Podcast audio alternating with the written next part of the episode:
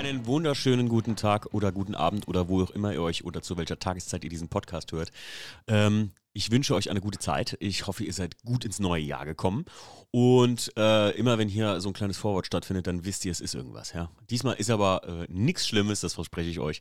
Ähm, der einzige Punkt ist, durch den äh, Adventskalender-Podcast, äh, den ihr ja so alle abgefeiert habt, das freut mich so sehr. Vielen Dank nochmal für das ganze Lob, die ganzen Nachrichten und vor allem ist das ein Podcast gewesen, auf den ihr unheimlich reacted habt unten in den Kommentaren. Wie fandest du diese Folge? Ihr habt mitgesprochen in den Themen empfehle ich euch auch in jeder Folge. Ich lese mir jeden Kommentar in Spotify durch. Äh, auf Spotify kann man ja Kommentare unter jeder Podcast-Folge jetzt schreiben, äh, wie euch die Folge gefallen hat oder aber auch, wie ihr vielleicht zu dem Thema steht, über das wir da sprechen. Ähm, die jetzige Folge mit dem Daniel, die wurde letztes Jahr schon aufgenommen. Das ist dem Podcast Adventskalender zu schulden. Ähm, ich konnte halt nicht zwischendrin jetzt dann noch sonntags irgendwie eine Folge hochladen. Deswegen immer, wenn wir von nächstem Jahr reden, was wir tatsächlich gar nicht so oft tun, aber ich will es euch trotzdem sagen, dann reden wir natürlich von jetzt, 2024. Ich kann euch auch sagen, äh, Daniel und ich, wir haben äh, uns schon äh, unterhalten, nachdem wir den Podcast nochmal wieder gehört hatten jetzt. Und ähm, wir werden auf jeden Fall noch eine Folge machen. Also die nächsten zwei Folgen, die kommen, die wurden letztes Jahr noch aufgenommen. Kleiner Disclaimer an der Stelle. Deswegen, wenn wir über kommendes Jahr reden, dann meinen wir natürlich jetzt 2024. Und jetzt wünsche ich euch ganz viel Spaß bei der Folge, die ähm, mir auch sehr viel Spaß gemacht hat. Ich äh, wünsche euch was und wir hören uns in diesem Jahr wieder taufrisch. Und ich hoffe, ihr konntet diese kleine Pause von ja, knapp zehn Tagen ohne Podcast überleben. Also macht's gut und tschüss.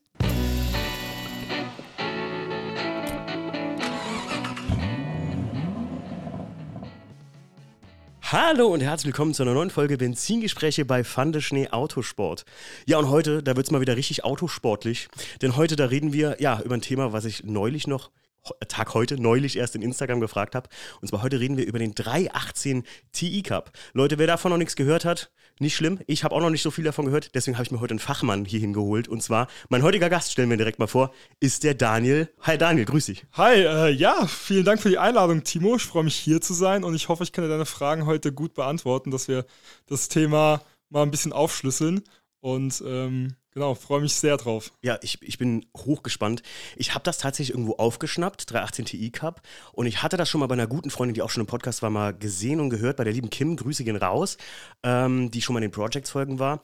Und dann habe ich eine Instagram-Story gemacht und habe gesagt, Leute, wer jemanden kennt, der jemanden kennt, der irgendwie was mit dem 318 Ti Cup zu tun hat, sag mir mal Bescheid. Und du warst der allererste, der mir sofort genannt wurde, vom lieben Kai. Grüße gehen raus. Cool, ja genau, der Kai hat mich auch angeschrieben. Ähm, und äh, mir haben tatsächlich auch noch ein paar andere Leute geschrieben, einfach in die, in die DMs reingeschrieben, Ach, ne, dass, dass du jemanden jemand suchst gerade, ich soll mich doch mal bei dir melden, aber der mhm. Kai war dann über die WhatsApp-Nummer doch ein bisschen schneller ja. äh, schon bei mir und ja, dann haben wir uns ja kurzfristig connected und auch ein bisschen schon vorher gequatscht, auch über andere Themen. Ja, das stimmt. Gemerkt, dass wir beide einen ziemlichen Nagel im Kopf haben, was das angeht. Ne? Ich wollte gerade sagen, also ich habe dir das im Vorfeld auch schon gesagt, ich bin natürlich immer ein bisschen, wenn ich jemanden den Podcast einlade, wie jetzt dich, den ich Ne, Leute, verzeiht's mir. Jeder, der jetzt sagt, wie kann der nur? Ich kannte Daniel äh, ja von damaligen Zeiten bei JP und so. Da hatte ich dich schon mal gesehen und gehört. Aber was der Daniel genau macht, das wusste ich alles gar nicht und habe mir jetzt auch gesagt, oh, doppelt spannend für mich, weil wir können natürlich auch ein kleines bisschen so über dich reden. Wir haben einen kleinen Fragen, eine kleine Fragenbox gemacht, wo ein paar Leute auch Fragen gestellt haben. Aber doppelt geil, weil einfach ähm, der Daniel einfach einen Redefluss hat und wir haben ganz schnell gemerkt, oh je, wir haben ja eigentlich uns schon ein bisschen vorher getroffen. Es, ja. ist schon, es sind schon zwei Podcasts gemacht worden, ja. könnte man sagen. Ne? Ja. Die Leute haben ja immer gesagt, du musst vorher eigentlich mal ein Mikro immer dabei halten. Aber ja, wenn man sich so privat ein bisschen schon austauscht am Anfang, dann hilft das auch im Podcast, sage ich Auf mal. Auf jeden Fall, dann ist der Flow auch direkt da. Ja. Ne? Die, man hat sich schon mal unterhalten, man weiß, wie der andere so reagiert und so, genau. man kann viel besser miteinander umgehen. Ja. Macht auf jeden Fall Sinn. Daniel, für die Leute, die dich jetzt nicht kennen, reiß mal ganz kurz an, was bedeutet Movo? Was, was, wie kommt dein ganzer Background zustande? Ähm, Movo bedeutet, ist eigentlich nur die Abkürzung für Motorwoche. Viele wissen mhm. das bis zum heutigen Tag tatsächlich nicht und ich werde immer noch sehr oft darauf angesprochen und gefragt, ob Movo mein Nachname ist, ob ich wirklich so heiße oder. Okay. Ne, ich wollte mich einfach auf Instagram identifizierbar machen, dass ich der Typ bin vom YouTube-Kanal Motorwoche. Ah, okay. Aber da es zu lange gewesen wäre, Daniel von Motorwoche oder Daniel mhm. Motorwoche hinzuschreiben, habe ich halt Motorwoche mit Movo abgekürzt. Okay. Und es denken natürlich einige, das wäre mein, mein Nachname oder zweiter Name oder was weiß ich was. Und teilweise auch, äh, dass Patrick, der Kollege, mit dem ich den Kanal gestartet habe, der auch auf Instagram Patrick Movo heißt, okay, mein Bruder wäre oder wir verwandt wären, was nicht der Fall ist. Also Movo okay. ist einfach nur die Abkürzung vom Kanal Motorwoche. Und ich habe mittlerweile tatsächlich den Kanal auch umbenannt. Also der heißt nicht mehr Motorwoche, sondern der Kanal heißt nur noch Movo. Mhm. Ja, ich agiere zwar offiziell immer noch unter dem Namen Motorwoche, Okay. E-Mail-Adresse, Webseite. Wenn ich mich bei Herstellern ne, vorschlage für ein Event oder sonst was, ne, bin ich immer noch Motorwoche. Mhm. Aber der Kanal heißt mittlerweile auch nur noch ähm, die Abkürzung. Movo, okay. Genau, Movo. Da heißt natürlich ein bisschen, für die Leute, die sich einfach schon immer drauf eingelassen haben, Genau. ne? die Leute machen dir selber den Namen. Ist genau wie bei mir, Ja. ähm, dass ich, ich hatte auf Instagram mal irgendwann mich dann Fandeschnee genannt. Ja. Die Leute glauben ja, 99 Prozent, Leute, ich muss euch leider enttäuschen, falls ihr es jetzt gerade hört und denkt, ich heiße ja nicht mit Nachnamen Fandeschnee, ich heiße nur Schnee. Und das ist mal aus so einem Jux und Solerei geboren im Prinzip. Deswegen kenn ich das, kann ich das sehr gut nachvollziehen, Daniel. Ja, und Äh, dieser Movo-Spitzname, der kam tatsächlich dann in der JP-Performance-Zeit Mhm. zustande. Ähm, als ich da angefangen habe, hat Jean-Pierre mich auch in den Videos so ganz normal noch Daniel genannt. Ne? Wer Mhm. die Anfangszeit vielleicht mitverfolgt hat, da werde ich ganz normal mit meinem Vornamen angesprochen. Mhm. Und dann gab es einen Mitarbeiter von JP Performance, der mittlerweile auch nicht mehr da arbeitet und schon lange auch vor mir dort gekündigt hatte. Und der hatte, als ich mal einen Porsche Panamera als Testwagen hatte, hat er mich damit so ein bisschen auf den Arm genommen. Ne? Das war so das erste Mal, dass ich so ein etwas luxuriöseres, krasseres Auto mit auf die Arbeit gebracht habe. Okay. Und da war so, oh, der Movo kommt mit dem Porsche, der, Da- der Daniel, nicht der Movo, der Daniel kommt mit dem Porsche äh, auf die Arbeit, ne? Mit dem Panamera. Ist er jetzt nicht mehr Daniel Movo, sondern jetzt äh, äh, Daniel, wie hat er das gesagt? Ich muss noch mal kurz drauf kommen. Daniel Mera Panamovo oder so irgendwas, ne? Hat er mich so ein Okay. bisschen mit dem Insta-Namen so gemischt und aufgezogen. Mhm. Und aus diesem Panamovo wurde dann halt Panamo, also Daniel Mera Panamovo, dann hat er ein paar Wochen zu mir Panamovo immer zu mir gesagt und aus Panamovo wurde dann nur noch Movo Movo. und dann war das irgendwie Ja. auf einmal so von heute auf morgen war das total etabliert Mhm. und ich hieß nur noch Movo und viele denken auch wirklich, ich heiße so.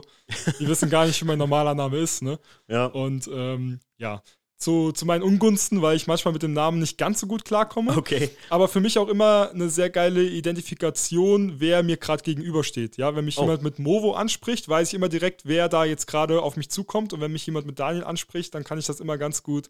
Ne, also ich laufe durch die Stadt und jemand ruft Movo, dann weiß ich, das ist irgendjemand, der mich nicht kennt. Ja, klar. Ne, und wenn jemand Daniel ruft, weiß ich, ah, das ist irgendein Kumpel von mir oder so. Ja, okay, ne? okay, Also verstehe. jemand, der mir näher steht. Das ist auch manchmal so ganz gut. Dann kann man vielleicht auch manchmal, wenn man gerade so nicht so gut gelaunt ist oder keinen Bock hat auf ein Gespräch, sich dann mal nicht umdrehen, wenn jemand Movo ruft. Echt guter du? Indikator, ja. Ähm, ja, obwohl ich das natürlich sehr selten mache, mich nicht umzudrehen. Aber äh, es, ist, es fängt langsam wieder mehr und mehr an, dass die Leute tatsächlich Daniel zu mir sagen. Und das, Mhm. das mag ich auch sehr gerne, weil Movo ist die Abkürzung von Motorwoche und Motorwoche ist einfach ein dummer Name für eine Person. Ja, Ne? ja, ja, ja. Es ist, also es, es klingt so ein bisschen wie so ein Spitzname aus der Schule irgendwie so, ne? Ja. Also so, das, ich kenne das tatsächlich, ich hieß immer, also Timo ist ein so kurzer Name, dass es eigentlich kein Spitzname nie entstanden ist. Richtig, ja. Ähm, und ich muss sagen, ähm, Pfandeschnee, das haben mir halt viele dann gegeben, ähm, weil aber mittlerweile eine ganze, also unsere Hallen-Community und viele Leute damit auch in, in einen Begriff gesetzt werden, ähm, ist das nicht mehr so schlimm, dass ich als Person nur da so genannt werde oder sowas. Ne? Also Ja. kaum jemand sagt nur Pfandeschnee zu mir, sondern gerade auf dem Treffen, wenn wir bei Unterholz sind oder so und Leute zu mir kommen, die ich nicht kenne, mit mir einen Plausch führen wollen, dann sagen die auch schon immer Timo. Also es, ich kann das aber gut nachvollziehen. Ne? Also ich habe nichts, ich habe nichts gegen den Namen, ne? Die Leute können mich nennen, wie sie wollen. Ich, ich, ich weiß bei beiden, was gemeint ist so. Aber wenn jemand zu mir kommt und sagt, ey, yo, Movo, wie geht's dir? Ist das für mich eine ganz andere Art Mhm. Ja. zu fragen, wie geht's dir, wenn jemand sagt, ey, Daniel, wie geht's Mhm. dir? Ne? Das fühlt sich viel persönlicher und direkter an. Und als ob derjenige sich viel mehr für mich persönlich als Ja. Person interessiert und nicht nur für diese Internetperson Ja. Movo, ne? wir haben es ja gerade eben noch in der Halle gehabt. Du hast Genau. noch zu mir gesagt, ne? Du nennst mich die ganze Zeit Daniel. Ich finde das gut. Und ich habe gesagt, ja, für mich ist das auch immer entscheidend. Ich habe ja manchmal, habe ich dir auch eben gesagt im Podcast, Leute, die natürlich unter einem Synonym arbeiten oder halt unter einem Synonym bekannt sind, unter einem Spitznamen bekannt sind. Ich finde es immer ganz wichtig, einmal mindestens den, den Vornamen zu nennen, weil ich immer so, es ist so ein, so ein Anstands- und Respektding irgendwie. Ich finde das so wichtig einfach. Finde ich richtig cool. Ja. Daniel, guck mal, jetzt hier schon zehn Minuten gequatscht und noch Zehn nicht mal aufs Thema gekommen. Sehr Um gut, ey. Gottes Willen. Ähm, ja, du machst jetzt im Prinzip, was machst du jetzt gerade noch? Du bist, von wann bis wann warst du bei JP, nur mal kurz? Boah, ich war fast sieben Jahre da. Oh, wow. Ja, von 2016, glaube ich, bis 22. Ach, krass. Ende 22, Anfang 16 bis Ende 22, sechseinhalb Jahre oder sowas. 16 Ja. war ich auch echt Hardcore-Videos am Suchten, bin ich ganz ehrlich. Also irgendwie. Ich auch. Ja, da, da Ich war auch, ich, da war ich ja. voll drin, muss ich sagen. Da kam nämlich Need for Speed 2016 raus. Und da hat es mich ganz nochmal richtig tief reingerissen, so in diese, in diese Tuning-Geschichte, automobile Sache. Und ich weiß, JP, damals die Videos von euch waren ein großer Teil davon. So krass, okay. Kann ich verstehen, ja. 22, ja. Hast Ja, schon es lange Zeit. war ja damals angefangen als einer von drei, zusammen mit Jonas und äh, Nobby. Ach, Jonas Peters, ja, stimmt. Genau, und Kennt dann ist äh, Jonas ja gegangen, kurz nachdem Daniel Peter dazu kam. Mhm. Äh, das heißt, wir waren dann eine Zeit lang wieder zu, zu dritt. Mhm. Und dann kam der Max dazu, der sich halt dann um die ganzen grafischen Sachen mhm. gekümmert hat, der ja auch schon mal Gast bei dir im Podcast war. War auch schon. Gast im Podcast, der Max genau, Danner. Weil das vorher alles Jonas gemacht hat und die anderen Jungs, äh, was Grafik angeht, nie so im ganzen. Ne, wir konnten mhm. die oberflächlichen Sachen konnten wir immer, aber dieses richtig tiefe, dann auch mal ein Auto zu designen und so. Ja. Äh, und dann waren wir eine lange Zeit ein, ein Vierer-Team, bis wir dann ganz am Schluss, bevor ich gang, gegangen bin, waren wir zu siebt, glaube mhm. ich. Ja. ja. Also wir hatten Praktikanten eine, längere Zeit lang, haben dann gemerkt, dass das echt gut tut allen anderen und dann ja. haben wir danach nochmal äh, auch jemand fest eingestellt und waren dann am Ende zu siebt. Zwei Leute, die sich halt nur um äh, Grafik und so ein Kram gekümmert haben und dann fünf Leute, die alles rund ums Thema Video gemacht haben. Krass. Also ist ja natürlich auch, ein, wenn ja. man sich das anguckt, wie viele Videos da mittlerweile kommen, auch ein entsprechender Aufwand. Ja. Naja, gut. Ja, und äh, wie gesagt, wo wir jetzt drauf hinkommen, was machst du jetzt?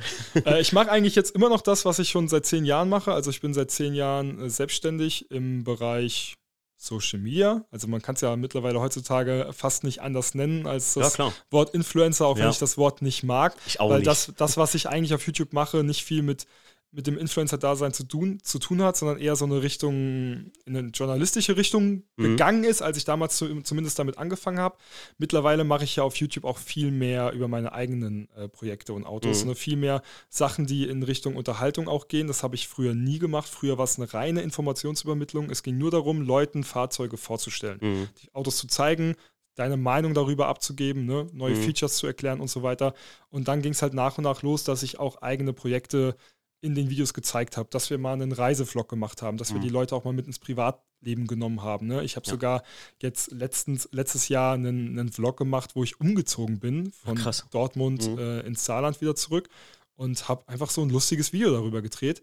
Und es hat auch über 200.000 Aufrufe. Und, und, wo ich mir auch vor Jahren niemals hätte vorstellen können, mal vom Content her gar nicht unbedingt über Autos zu sprechen, sondern ja. über mich als Person. Und ähm, ja, der Kanal wandelt sich halt aktuell gerade sehr viel, obwohl ich ähm, zu wenig Zeit aktuell investiere in den Kanal, weil ich gerade wieder sehr viel in meinem Leben umgestellt habe und wieder umgezogen bin vor kurzem und auch jetzt der Rückzug ins Saarland war nie so richtig abgeschlossen, weil ich zuerst äh, wieder zu meinen Eltern ins Haus gezogen bin, ne, mir dann eine okay. Wohnung suchen wollte, sich dann in meinem Leben wieder was geändert hat, dass ich wieder woanders hingezogen bin. Und äh, mir fehlt aktuell ein fester Arbeitsplatz, muss ich wirklich sagen, weil ich fast nur noch mit dem Laptop auf dem Schoß in irgendwelchen Flügen, Flugzeugen oder zu Hause auf dem Bett oder auf der Couch arbeite und mich ganz selten mal an den Tisch setze. Mhm. Und das, das nervt. Und deswegen drehe ich aktuell sehr viel. Ich bin aktuell viel unterwegs habe aber über zehn Videos auf Lager und muss unbedingt mal wieder einen festen Arbeitsplatz haben, wo ich mich mal wirklich so in, de, in den Schneidetunnel mhm. wieder, wieder reinarbeiten kann und dann mal wirklich so ein, zwei Tage am Stück richtig in Videoprojekte mich reinarbeiten kann und nur noch schneiden kann. Habe auch letztens auf Instagram lange darüber geredet und philosophiert in einem Frage-Antwort-Ding, ja. äh, dass ich überlege, einen Cutter oder Mitarbeiter einzustellen, der sich so ein bisschen darum kümmert. Und ähm, genau, das ist so die aktuelle Situation, aber mhm. die verbessert sich gerade extrem. Ja, also es, es, wandelt sich gerade extrem dazu, dass jetzt bald alles wieder sehr gefestigt ist und ich dann wieder deutlich mehr Zeit in meinen YouTube-Kanal und in die Produktion von Videos ja. stecken kann. Ich hätte zum Beispiel heute auch super gerne Kamera mitgenommen, einfach ein bisschen gevloggt, ne? Mhm. Aber ich habe so viel Arbeit zu Hause liegen, dass ich mir dann immer so denke, fuck, nee, äh, du machst dir nur, du machst dir nur noch schwerer. Ja, Arbeite erstmal das ab, was du zu Hause liegen hast, ja. bevor du jetzt wieder heute die Kamera mitnimmst. Und das ist so die aktuelle Situation. Also ich bin ganz schwierig, wie man es nennen kann. Der einfachste Begriff ist wahrscheinlich zu sagen, ich bin Influencer, obwohl mhm. ich das eigentlich ungern, ungern so bezeichnet werde. Vielleicht Content Creator, ein bisschen schönerer Begriff. Genau, ja. ein bisschen schönerer Begriff. Und äh, seit zehn Jahren mache ich das ja. Also ich habe das ja auch schon gemacht, bevor ich zu JP Performance gekommen bin. Den, den Kanal gibt es ja auch schon zwei oder zweieinhalb Jahre länger, als ich bei JP Performance gearbeitet habe. Darüber habe ich mich ja im Endeffekt auch aufmerksam gemacht und bin dann irgendwie zu JP Performance gekommen. Mhm und äh, habe auch damals sehr viel Videoproduktion gemacht. Ne? Ich habe angefangen, äh, während dem Studium Hochzeitsvideos zu filmen, Musikvideos, Eventvideos, ne? das, was man halt dann auch so einfach im Auftrag als Dienstleister für größere Firmen oder andere ja, macht. Und äh, das mache ich gar nicht mehr. Also aktuell, ja. ich produziere aktuell zu 98 Prozent nur noch Content für mich selber. Ganz selten, dass ich mal für jemand anderen aktuell die Kamera in die Hand nehme, außer es ist jetzt ne, so mehr so ein Freundschaftsdienst ja, oder oder für jemand eine Kooperation, mit dem man zusammenarbeitet. Nächsten Monat bin ich zum Beispiel für Eraser, für die Gaming-Firma unterwegs. Oh, okay, die ja. haben ein großes Turnier in Dortmund. Und äh, da drehe ich halt Content für die. Ne? Aber mhm. die haben ein eigenes Produktionsteam. Ich übernehme dann nur die Aufgabe als Moderator. Ne? Ah, ja, und drehe Reels mit denen und so ein Kram. Und sowas mache ich halt auch ab und zu mal. Aber ja, im Großen und Ganzen kann man sagen, ich bin Content Creator. Ich mache ja. YouTube, ich mache Instagram. Ich will auch demnächst wieder ein bisschen mehr Livestreamen und äh, bin vielleicht angehender Rennfahrer. Auch oh. wenn ich das auch ungern immer so sage, weil Welch geniale Überleitung. Ja. Welch geniale Überleitung. Hinter dem Wort Rennfahrer steckt so viel mehr, was ich noch mit Abstand nicht bin. Ja. ja. Aber ich versuche mich daran und habe sehr viel Spaß daran. Also, ich sage ja immer, ähm, ich bin ja äh, da wie so ein Kind, ne? Ich habe das ja gesehen und dachte, ich will einfach einmal Rennfahrer sein. Das ist genau sowas bei mir auch. Und äh, dachte mir jetzt, wurde mir zum Geburtstag von meinen lieben Freunden äh, Formel BMW Fahrzeug fahren auf so einem Testgelände geschenkt. Jochen Geil. Schweizer, Klassiker. Ähm, und ähm, das war der Grund, warum ich gesagt habe, boah, TI Cup. Soll ich dir sagen, wo mein Schlüsselmoment war? Pass auf. Ich war beim 24-Stunden-Rennen fürs Flying Help Team. Für die White Angel Viper waren Stief und ich, äh, haben ja jedes Jahr da einen Film gemacht, außer ich war letztes Jahr leider kein Moderator, weil ich äh, im Urlaub war. Und ich hatte vom äh, Kurt Ecke so einen roten Overall an von dem Team, äh, weil wenn du vorne filmst, musst du ja auch feuerfeste Kleidung genau, haben, also ja. ein Overall. Und ähm, ich musste aber auf Klo und hatte im Prinzip diesen Overall so halb runtergeklemmt, hatte ein weißes T-Shirt an Ne? Also die mhm. Leute werden schon gerade merken, ich ja. sah wirklich aus wie ein Profi. Ne? Ich hatte meine Vans an, das sah schon ein bisschen aus wie so Schuhe. Und ich gehe pinkeln, stehe am Pissoir und so ein kleiner Junge von fünf Jahren steht neben mir, während ich mir die Hände wasche und sagt gerade zu mir, bist du auch ein Rennfahrer? Boah, ich habe gerade so gedacht, so, siehst du, ich gucke gerade so an mir selbst runter und denke so, boah, wäre das cool, wenn du jetzt sagen könntest, ja. Und die Leute haben dich auch schon ganz anders angeguckt. Und da habe ich mir gedacht, ey, ich würde das gerne einmal erleben. Nicht um den Coolen zu machen, so gesehen, auch nicht um der, viele sagen ja dann immer, ja, du musst da so richtig Rennsport begeistert sein oder so, sondern einfach um einmal in dieses Feeling reinzukommen. Und da kam ich dann irgendwie über den, also über langes Nachdenken so da dran, 318 Ti Cup und heute sitzen wir hier und ich lasse mir das mal erklären, ob das vielleicht was für mich ist. Kann natürlich auch sein, dass du jetzt so redest und ich sage, Daniel, weißt du was, dann hänge ich diesen Traum lieber an den Nagel. Ja, ich, du wirst wahrscheinlich überrascht sein, was ich darüber zu sagen habe, aber ähm, ja, da reden wir, reden wir gleich, ja, okay, drüber. Wir gleich Aber ich, ich kann dich da komplett nachvollziehen. Ne? Also bei mir geht es da genauso und bei mir war es halt auch so, dass ich gesagt habe, ey, ich würde also mein größter Traum beim 24-Stunden-Rennen mal mitzufahren. Ich okay. habe hab gedacht, dass damals, als ich 14, 15, 16 war und die ersten Male an der Nordschleife war, habe ich ja. gedacht, das wird niemals stattfinden. Ne? Nie, niemals. Dann war ich, als ich 18 war und das erste eigene, schnellere Auto hatte, natürlich immer auf den Touris unterwegs und mhm. so ein Kram. Und wenn du dann da fährst, dann denkst du dir auch, ja, du wirst diese Strecke auch niemals können. Ne? Diese ja. Strecke ist so kompliziert, du weißt, nach, selbst nach 50 Runden weißt du noch nicht, wo es äh, nach der nächsten Kurve irgendwie lang geht. Ja. Und das ist alles so unvorstellbar gewesen. Und dann habe ich mit diesem YouTube-Thema angefangen und diese Autosache wird immer größer und größer. Und dann ist es ja auch so, dass wenn du als Journalist auf ein Presseevent eingeladen wirst und das Auto ist ein sportliches Auto, nehmen wir mal als Paradebeispiel einen Golf GTI, ja, mhm. dann will ja der Hersteller dir auch zeigen, ey, was kann dieses Auto denn äh, im, im Bereich Sport, ne, auf der genau, Rennstrecke. Ja. Und dann ist so eine Presseveranstaltung natürlich auf der Rennstrecke. Und das Lustige war, meine erste Presseveranstaltung überhaupt, auf der ich war, war schon direkt auf der Rennstrecke. Und äh, damals, als wir angefangen haben mit YouTube und Autos getestet haben, dann war das so, dass wir zu Autohäusern gegangen sind und gesagt haben, ey, ihr habt da einen Vorführwagen stehen, ah, okay. dürfen wir den haben? ja. Am Anfang ja noch gar keine Videos gedreht. Also es ging los mit Facebook und wir haben bei Facebook einfach in eine, auf einer Facebook-Seite ein Foto von diesem Auto gepostet Krass. und so einen kleinen Text dazu geschrieben. Ja, ja das war Motorwoche. Krass. 2012 gegründet, die Facebook-Seite. Ja. Und dann haben wir da. Äh, gibt's die noch? Ja, die gibt's noch. die gibt's noch, aber da ist schon lange nichts mehr passiert. ähm, und dann haben wir da die Bilder gepostet und haben da einfach äh, einen kleinen Text dazu geschrieben. Und das haben wir ja wirklich sehr lange gemacht. Und das hatte am Anfang irgendwie 30 Likes oder so. Es hat sich keine Sau dafür interessiert. Dann habe ich eine GoPro geschenkt bekommen, die ich aber eigentlich eher benutzt habe, um Motorradvideos zu drehen damals, weil ultra krass in der Motorradszene so unterwegs. Und äh, haben, diese GoPro haben Patrick und ich dann irgendwann mal mitgenommen auf so eine Testfahrt. Und wir haben gefragt, und die Autohäuser kannten uns ja schon, weil wir öfters da waren. Und dann haben wir gefragt, ey, äh, dürfen wir das Ganze mal filmen? Und dann haben wir das gefilmt und haben es auf YouTube hochgestellt. Und das Video ist tatsächlich immer noch online, das erste Video. Krass. Und das war der größte Fail in, in meiner YouTube-Geschichte überhaupt, weil wir hatten um die GoPro das wasserdichte Gehäuse drumherum und so ein Kram. Oh no. Und äh, kein Ton und nichts. Ne? Und ich habe es einfach mit Musik unterlegt und hochgeladen. Es hat dann irgendwie komischerweise 20.000 Aufrufe bekommen, weil es ging um den neuen Honda Civic und es gab noch keine Videos davon. Mhm. Und dann ging das los. Und das erste Presseevent, auf dem wir waren, das war der Ford Focus RS, als er damals rauskam, der mhm. der Allrad angetriebene, ne? Mhm. Und da habe ich auch den Fabio kennengelernt. Der, oh, Fabis. Genau. Auch schon im Podcast zu Gast. Genau. Ich habe sie fast alle. Ja, den habe ich da auch, auch kennengelernt.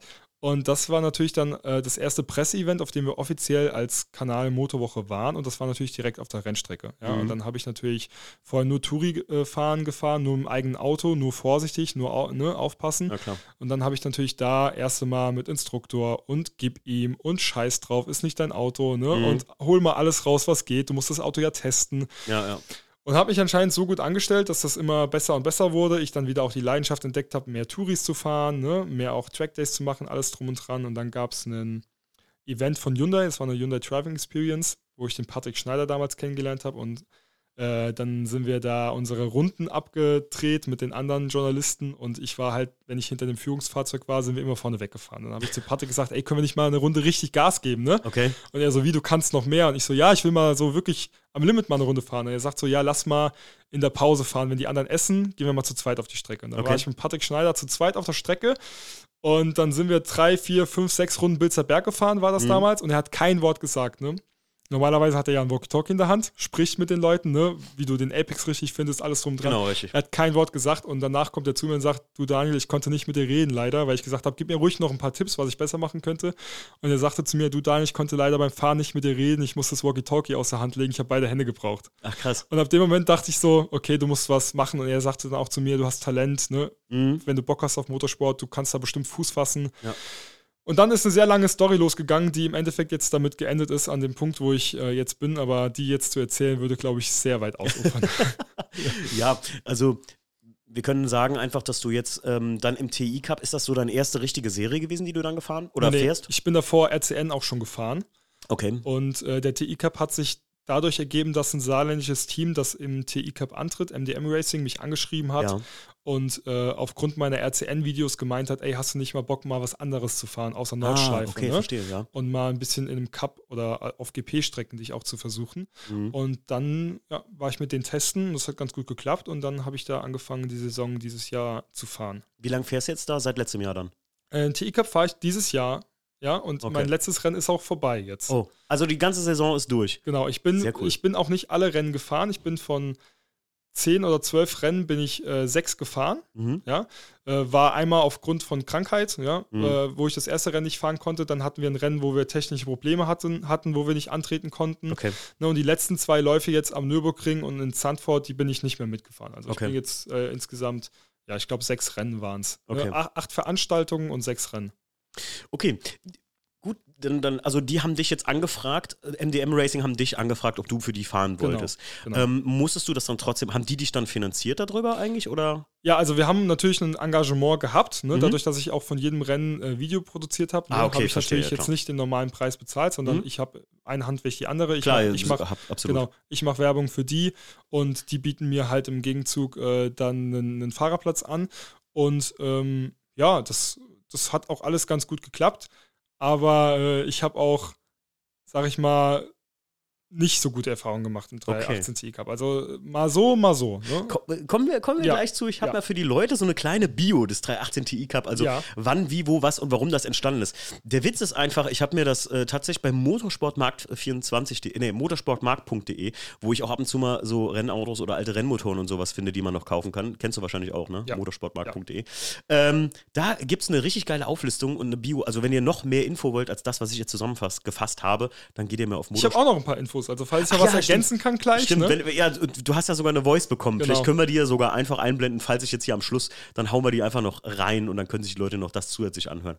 Ähm, und zwar wurde das 2015 gegründet und ist aus dem Dacia Logan Cup entstanden. Genau. Aus der, der Fahrer, der einer, einer der Gründer ist damals Dacia Logan Cup gefahren. Saugeil. Und äh, hat halt, nachdem der Dacia Logan Cup zu Ende gegangen ist, genau. diesen Platz in diesem, an diesem Rennwochenende. Also musst du das ja vorst so vorstellen, dass es halt immer verschiedene Veranstalter gibt. Genau. Ne? Und in diesem, in diesem Rahmen von einem Veranstalterwochenende gibt es verschiedene Serien, die in diesem Rennwochenende fahren. Wir ja. fahren ja im, im Rahmen des der DMV Goodyear Racing Days heißt es, glaube ich. Äh, ja. Und da fährt auch die NES 500, da ist letztens auch die, die GTC dann gefahren, dann fährt der 318 Ti Cup, dann fährt die BMW Classic Challenge und die BMW Masters, glaube ich. Ja, ja. Oder BMW Challenge nur und, und die Classic Masters oder ne, die genauen Namen von den anderen Challenges weiß ich jetzt nicht so genau.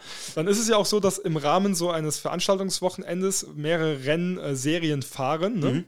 Und unter anderem der 318 Ti, also das Auto, mit dem wir bei einem 318 Ti Cup antreten, ja nicht nur in dem 318 Ti Cup selbst fährt, sondern unsere Autos ja teilweise auch gleichzeitig am selben Wochenende noch zum Beispiel in der Classic Masters oder in der BMW Ach Challenge fahren. Okay. Das heißt, die Autos werden auch mehrfach eingesetzt. Deswegen steht ja. auf einem Auto teilweise auch sechs, sieben Fahrer drauf, ne, weil wir zu zweit auf dem Auto im 318 Ti Cup fahren. Aber ja. dann gibt es auch noch einen anderen Fahrer, der mit demselben Auto am selben Tag eine Stunde später in der BMW Challenge äh, fährt oder in der Classic Masters. Ne? Also die Autos kriegen an so einem Wochenende auch wirklich richtig auf den Sack.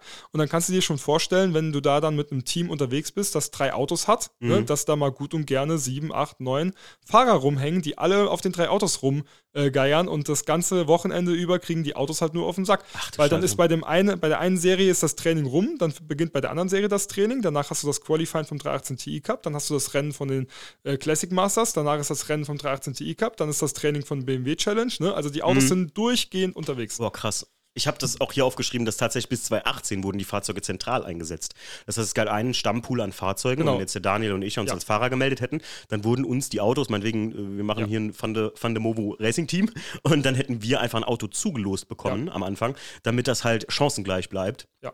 Und die Fahrzeuge waren halt damals bis 2018 alle gleich, bis die ersten Teams anfingen, eigene Fahrzeuge aufzubauen. Genau, es gab zehn Stück, zehn Autos und die wurden dann zusammen äh, mit dem äh, Team Journey Motorsport genau, und, und der Florian Sternkopf, ne, die haben damals diese zehn Autos äh, gebaut und komplett betreut. Das heißt, wenn du hingegangen bist als Fahrer, hast du einen losgezogen und hast eines dieser zehn Autos dann bekommen. Ne? Und dann natürlich gibt es dann auch mal ein besseres und ein schlechteres Auto. Und natürlich hast du dann mal Glück und kriegst das Auto, auf dem du dich wohler fühlst. Ne? Aber an ja, sich klar. waren die Autos immer gleich. Und dann war es so, dass halt die, das Interesse immer höher und höher wurde und ja. dieser, dieser Zusammenschluss aus den äh, Rennteams, die das betreut haben, es nicht mehr geschafft haben, mehr als zehn Autos da zu betreuen. Ja, dann klar. wurde halt irgendwann mal ein Reglement hingeschrieben. Ich glaube 2019 war das. Ja, genau, 2019, richtig. Stehen haben, ne?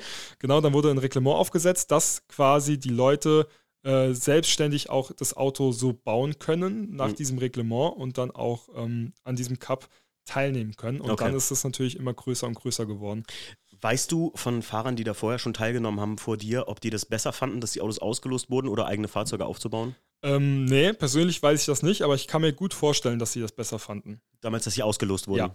Ja. Warum? Ja. Wenn ich, also deine, weil, weil es du? schon Unterschiede gibt bei den Autos. Ne? Du ah, kannst ah, okay. ein Auto wirklich nicht exakt gleich bauen. Mhm. Du kannst natürlich dieselben Teile verbauen, aber bei manchen Autos, äh, du hast immer gewisse Unterschiede. Ja. Und selbst wenn es nur ganz geringe Prozentzahlen an Leistung sind. Du hast ja eine ja. gewisse Leistung, die du haben darfst. Ne? Also das darf ja nur ähm, ein ganz kleiner Prozentsatz über der ähm, Serienleistung sein, da hast du eine Toleranzgrenze ja. und du hast halt Autos, die streuen nach unten ja, und klar. Autos, die streuen nach oben. Gerade bei i36. Genau, und wenn du dann ein Auto hast, was sowieso schon wenig Leistung hat, ja, dann merkst ja. du wirklich jedes PS. Vor allem, wenn du am Limit fährst, wenn du mhm. kompetitiv fährst und, und fährst die Autos wirklich auch komplett aus bis aufs letzte PS, mhm. dann spürst du auch das letzte PS.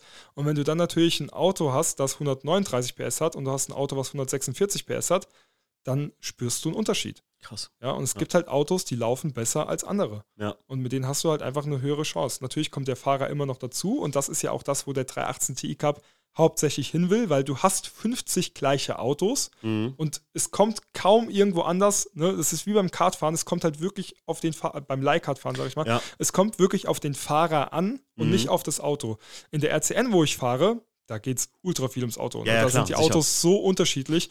Da fahren wir ja in der VT2-Klasse, also 2 Liter Turbo. Mhm. Und wir fahren einen 16, 17 Jahre alten Astra H OPC mit 245 PS einen Handschalter ja. und fahren gegen BMW G20-Modelle, ja. die ein Jahr alt sind, die eine DSG-Kupplung haben, die 275 statt 245 PS haben, die Heckantrieb haben statt Frontantrieb, ja. die ein Display haben, wo dein Reifendruck draufsteht, ja, in dem du einen MDM-ESP-Modus hast, der zum Beispiel beim Regen 10 von 10 ist im Gegensatz zu ESP aus. Ja. Also da sind schon wirklich sehr hohe Unterschiede in den einzelnen Autos. Ja, klar. Ja, und das hast du halt beim 318 Ti Cup nicht. Beim 318 Ti Cup hast du nur sehr geringe Unterschiede in den Autos, aber wenn du einen Unterschied hast, dann ist er natürlich spürbar. Dann merkst du es richtig. Dann merkst du es richtig. Mein Vater hat mir gerade früher immer davon erzählt, dass er das beliebteste, was er geguckt hat, bevor er anfing, Formel 1 zu schauen, war damals die Procar-Serie mit den M1ern. Mhm. Das war ja genau dasselbe. Die hatten alle dieselben Fahrzeuge, die hatten alle dieselben Reifen und das waren sehr berühmte Fahrer. Ein Markenpokal quasi. Genau, ein Markenpokal war das. Ja. Und ähm, da fand ich das auch super interessant, als ich das da mal mitgeschnitten hatte. Okay, TI Cup, die fahren alle dasselbe Auto und so und die Regularien sind fix. Du hast ja auch ein fixes Fahrwerk, was von KW extra für den genau. Cup erstellt wird. Es muss immer derselbe Vichas-Käfig sein. Natürlich, wir sind hier kein Werbepodcast an der Stelle, aber ja. wir müssen hier Marken nennen. Ähm, IRP steuert ein Schiff dabei. Ich habe immer so kleine Details nur, die auf jeden selbe Fall. Selbe Splitter, selbe Spoiler. Genau, genau. Ne, die Felgen sind alle dieselben. Äh, du hast einen Einheitsreifen, das heißt, du hast auch keinen Slick für, für Regen und keinen, Regen, äh, keinen Slick für Trocken und, und Regenreifen für, für Nässe, sondern du hast einen Semi-Slick, den fährst du egal bei welchen Wetterbedingungen. Ja. Das ist natürlich geil, ne? weil du musst, alle Fahrer haben dieselbe Voraussetzung. Ja. So, gar keine Frage. Selbe Bremsbelege, die du nutzen darfst, ne? das ist alles exakt dasselbe. Aber so ein paar Prozent Motorleistung das macht einfach den Unterschied. Und trotzdem hast du natürlich auch andere Sachen, die dir quasi helfen. Hast du ein geiles Lenkrad drin, ne? hast mhm. du einen mhm. geilen Sitz, mit dem du besseren Seitenhalt hast. Ja. Hast du eventuell Data-Analyse. Ne? Mhm. Das sind alles Dinge, wo da geht es halt auch ums Budget. Darfst ne? du das unabhängig, also das darfst du unabhängig im TIK reinbauen, also eine Data-Analyse so, zum Beispiel? Ja, soweit ich weiß schon. Also wir okay. hatten halt, wir haben viel mit dem Garmin gearbeitet. Mhm. Ich weiß nicht, diese, das ist so ähnlich wie ein Race-Navigator. Ne? Ja, genau. Andere hatten aber einen Race-Navigator drin. Äh, dann gab es zum Beispiel auch Autos, die hatten am Lenkrad einen Limiter ne, für 60 km/h in der Box. Das ah, okay, hatten wir ja. auch nicht. Wir mussten das per Hand halten. Ne? Oh. Also da gibt es, glaube ich, auch schon auf jeden Fall Unterschiede. Und auch wenn du auch so simple Sachen, ne, wie ähm, zum Beispiel aufblenden, ne? wenn du einen Überholvorgang machst, dass du am Lenkrad so einen Knopf hast, wo du quasi, Licht. wo du flashen kannst, ne? Ja. ist natürlich viel einfacher zu bedienen, wie wenn du Als während dem Fahren ja, eine Lichthupe machen musst, ne? oder, oder ähm, Scheibenwische an- und ausschalten. Ne? Wenn ja. du da irgendwie rumfohlen musst, das sind zwei Sekunden, wo du dich nicht aufs Fahren konzentrieren kannst und die fehlen dir dann später. Ne? Und auch da, wenn du dann ein, super geiles Lenkrad hast, was da einprogrammiert ist mit Knöpfen, alles drum und dran, das, das, das sind kleine Unterschiede, aber in so einem Cup, wo die Autos so exakt gleich sind, ja. machen es halt die kleinen Unterschiede aus. Das hat mich letztens noch Jackie gefragt. Wir haben den, äh, was ich auch gerade zu deinem, äh, zu deinem Werdegang passt das ja sehr gut. Wir haben den Gran Turismo-Film gesehen im Kino, ja. äh, den ich auch sehr geil finde. Habe ich mich auch sehr geil mit identifizieren können. Nicht nur, weil ich GTR fahre und dieses Auto über ja, alles liebe, absolut. sondern auch, was da passiert. Ne? Genau. Ist natürlich ultra geil. Ich finde es einfach, ich, ich, also Jackie und ich sind große Filmfans. Wir gehen ja wirklich ganz regelmäßig ins Kino. Und ich muss halt auch gerade sagen, ähm, ich meine, ich habe das schon mal in einem Live-Podcast auch erwähnt. Ich finde es halt so krass, dass die im Auto und du weißt es, weil du fährst sowas, im, die Szenen im Auto, die sind extra so übertönt von der SFX, also von den, von den Special Effect Sounds, ähm, damit du das Gefühl hast im Kino, wenn du im Kino bist, wie das sich in einem Cockpit anhört, wenn du einen Funk kaum hörst und alles halt über dich ja. einprasselt an Informationen. Ja. Und ähm, ich finde, da hat man auch gerade gut gesehen und ich weiß noch, Jackie fragte mich, wofür haben die denn überhaupt Licht und sowas dann am Lenkrad als Knopf, das ist doch völlig Schwachsinn, der hat das doch schon am Auto. Dann habe ich gesagt, naja gut, das sind Millisekunden, die du da drauf drückst, bevor du anfängst, Lichthupe zu geben mit der Hand, wie jeder normale Mensch. Ja. Und da habe ich aber das erste Mal, Daniel, selber auch darüber nachgedacht, ja, während ich ja, das erklärt habe und dachte, naja, das ist eigentlich super logisch. Ne? Was, was, denkst du, wie oft ich im Auto sitze, gerade Nordschleife, ne? gestern bin ich wieder der RCN gefahren, da hast du so krasse Geschwindigkeitsunterschiede. Wenn ich mhm. da von hinten mit so einem VT2-Auto mit 240 km/h auf der Dettinger Höhe auf so einen Lupo drauf fahre, der irgendwie 140, 150 fährt, ne? dann willst du dich aufmerksam machen, dass ja keine irgendwelche Moves machst. Mhm. Was denkst du, wie oft mir das schon passiert ist, dass ich da angefangen habe, Lichthupe zu machen und irgendwas aus Versehen eingestellt habe. Und, oh, dann, und dann musst du aufpassen, dann musst du wieder zurück machen und dann hast du irgendwie aus Versehen Scheibenwischer angemacht oder, oder, sonst was. Ne? Also ja. das, das ist so oft und wenn du da deine definierten Knöpfe hast, wo du mit dem Daumen perfekt drankommst, mhm. äh, das macht einen Unterschied. Ich habe das in keinem Rennauto. Ja? Ich ja, habe sowohl im 318 Ti Cup als auch im VT2 Auto haben wir kein irgendwie krasses Motorsportlenkrad mit programmierten Knöpfen oder so, mhm. sondern wir machen alles noch so, wie man ein Auto normalerweise im Straßenverkehr ja, auch bedient. Aber ich kann mir das schon, ich stelle mir das deutlich einfacher vor, wenn du, wenn du Knöpfe hast, ne? auch mit einem Limiter. Wenn du durch die Box fährst und kannst deinen Limiter drücken und der fährt genau 60 oder auch gerade Nordschleife Code 60 Phasen, ne? hatten mhm. wir ja beim 318 Ti Cup auch. Wir hatten einen Rennleiter, der gar kein Fan von Safety Car war, sondern wir haben fast bei jedem Rennen, wenn irgendwo ein Unfall war, gab es immer eine Code 60 Zone und dann fährst du dort mit, mit 60 durch. Aber anhand deiner Rundenzeit kann ja gemessen werden, ob du wirklich äh, 60, fährst ja. oder nicht. Bei den 318 Ti Cup Rennen ist es so, du hast dann Full-Kurs Code 60. Ja, also mhm, der ganze, okay. also ganze Kurs ist Code 60. Und dann kannst du ja gut ausrechnen, ne, weil Stunde hat 60 Minuten, eine ja. Minute hat 60 Sekunden. Du kannst perfekt die Streckenlänge quasi auf deine Rundenzeit runterbrechen, die mhm. du hast. Das heißt, wenn eine, wenn eine Strecke 4,5 Kilometer lang war, dann hast du meistens 4 Minuten 50 sag ich mal, oder ne, irgendwie so. Ich bin ganz schlecht in Mathe, ja, mich nicht fragen? ähm, die du halt für Rundzeiten brauchst und dann sehen die das halt ex super exakt so. Und dann ja. ist natürlich sau schwer, wenn du das mit dem Fuß einfach halten musst, um Ja, 60 zu fahren. Ne? Und in der RCN ist es halt so, dass du dann nur Abschnitte auf der Nordschleife hast, die dann Code 60 sind, sag ich mal. Da stehen die zwar auch mit Laserpistolen, aber auf die ganze Runde gesehen ist es halt nicht so schlimm, wenn du mal 2 km/h schneller oder langsamer in der Code 60 Phase bist. Mhm. Ne? Und beim 318 Ti Cup ist es halt ein Riesenproblem. Dann gab es Ja, da klar. natürlich auch direkt Strafen und so, wenn deine Rundenzeit zu schnell war, obwohl der ganze, die ganze Runde eigentlich nur mit 60 km/h gefahren werden darf. Und das sind natürlich Dinge, die vereinfachen dir das Leben als Rennfahrer oder im Rennen, Ja. die, die aktuelle Situation ungemein. Kann jeder mal ausprobieren von euch, wenn man durch die Stadt mal in so eine 30er-Zone fährt und, oder Spielstraße, ganz klassisch. Ja. Fahr mal nur 10 km/h und halt, konzentrier dich mal darauf, nur 10 km/h Ja, zu oder fahren. auch 30. Ne? Fahr ja, mal 30. drei, du, du, bremst dann ab auf 30 und fährst, aber das wird ja automatisch, auch wenn es nur ne, im Bruchteil äh, von einer, keine Ahnung, zwei Minuten ist, fährst du meistens Ja. mit 40, 50 raus, weil du wirst halt automatisch immer langsam schneller. Ja, stimmt. Dann, äh, wie sah denn, also wie, wie, wie war denn die Saison dann für dich? Also, wenn ja alles beendet ist, ist das ja super geil. Dann können wir jetzt ja darüber reden, wie das denn für dich gelaufen ist beim, beim TI Cup. Also ich muss ganz ehrlich sagen, es ist nicht meins. Okay. Ja? Ich höre wahrscheinlich jetzt auch auf mit dem 318 Ti Cup. Also das war jetzt, Mhm. wie gesagt, auch mein letztes Rennen, weil ich will mich auf, auf Langstrecke konzentrieren. Mhm. Für mich war es eine super geile Erfahrung, mal auf Grand Prix-Strecken unterwegs zu sein und auch eine extrem geile Übung. Okay. Ähm, ich war zum Beispiel mit dem 318 Ti Cup ähm, auf dem Lausitzring, wo ich vorher noch nie gefahren bin Mhm. und habe zwei Wochen später äh, ein Video gedreht vom 992 GT3S auf dem Lausitzring. Okay. Ich konnte das Auto auf dem Lausitzring, dadurch, dass ich zwei Wochen vorher erst zwei Rennen dort gefahren bin, ganz anders bewegen. Na klar. Ja, wie wenn ich das jetzt nicht kannte. Und das war auch einer der, der Schlüsselpunkte, wo ich gesagt habe, ey, das macht Sinn, das zu machen, weil Presseevents sind meistens auf Grand Prix-Strecken, nicht auf der Nordschleife. Und wenn du die Strecken im Rennauto, im Rennen fährst und kennenlernst, Mhm. kannst du auch mit einem Straßenauto oder mit jedem anderen Auto auf der Klar. Strecke deutlich geiler fahren.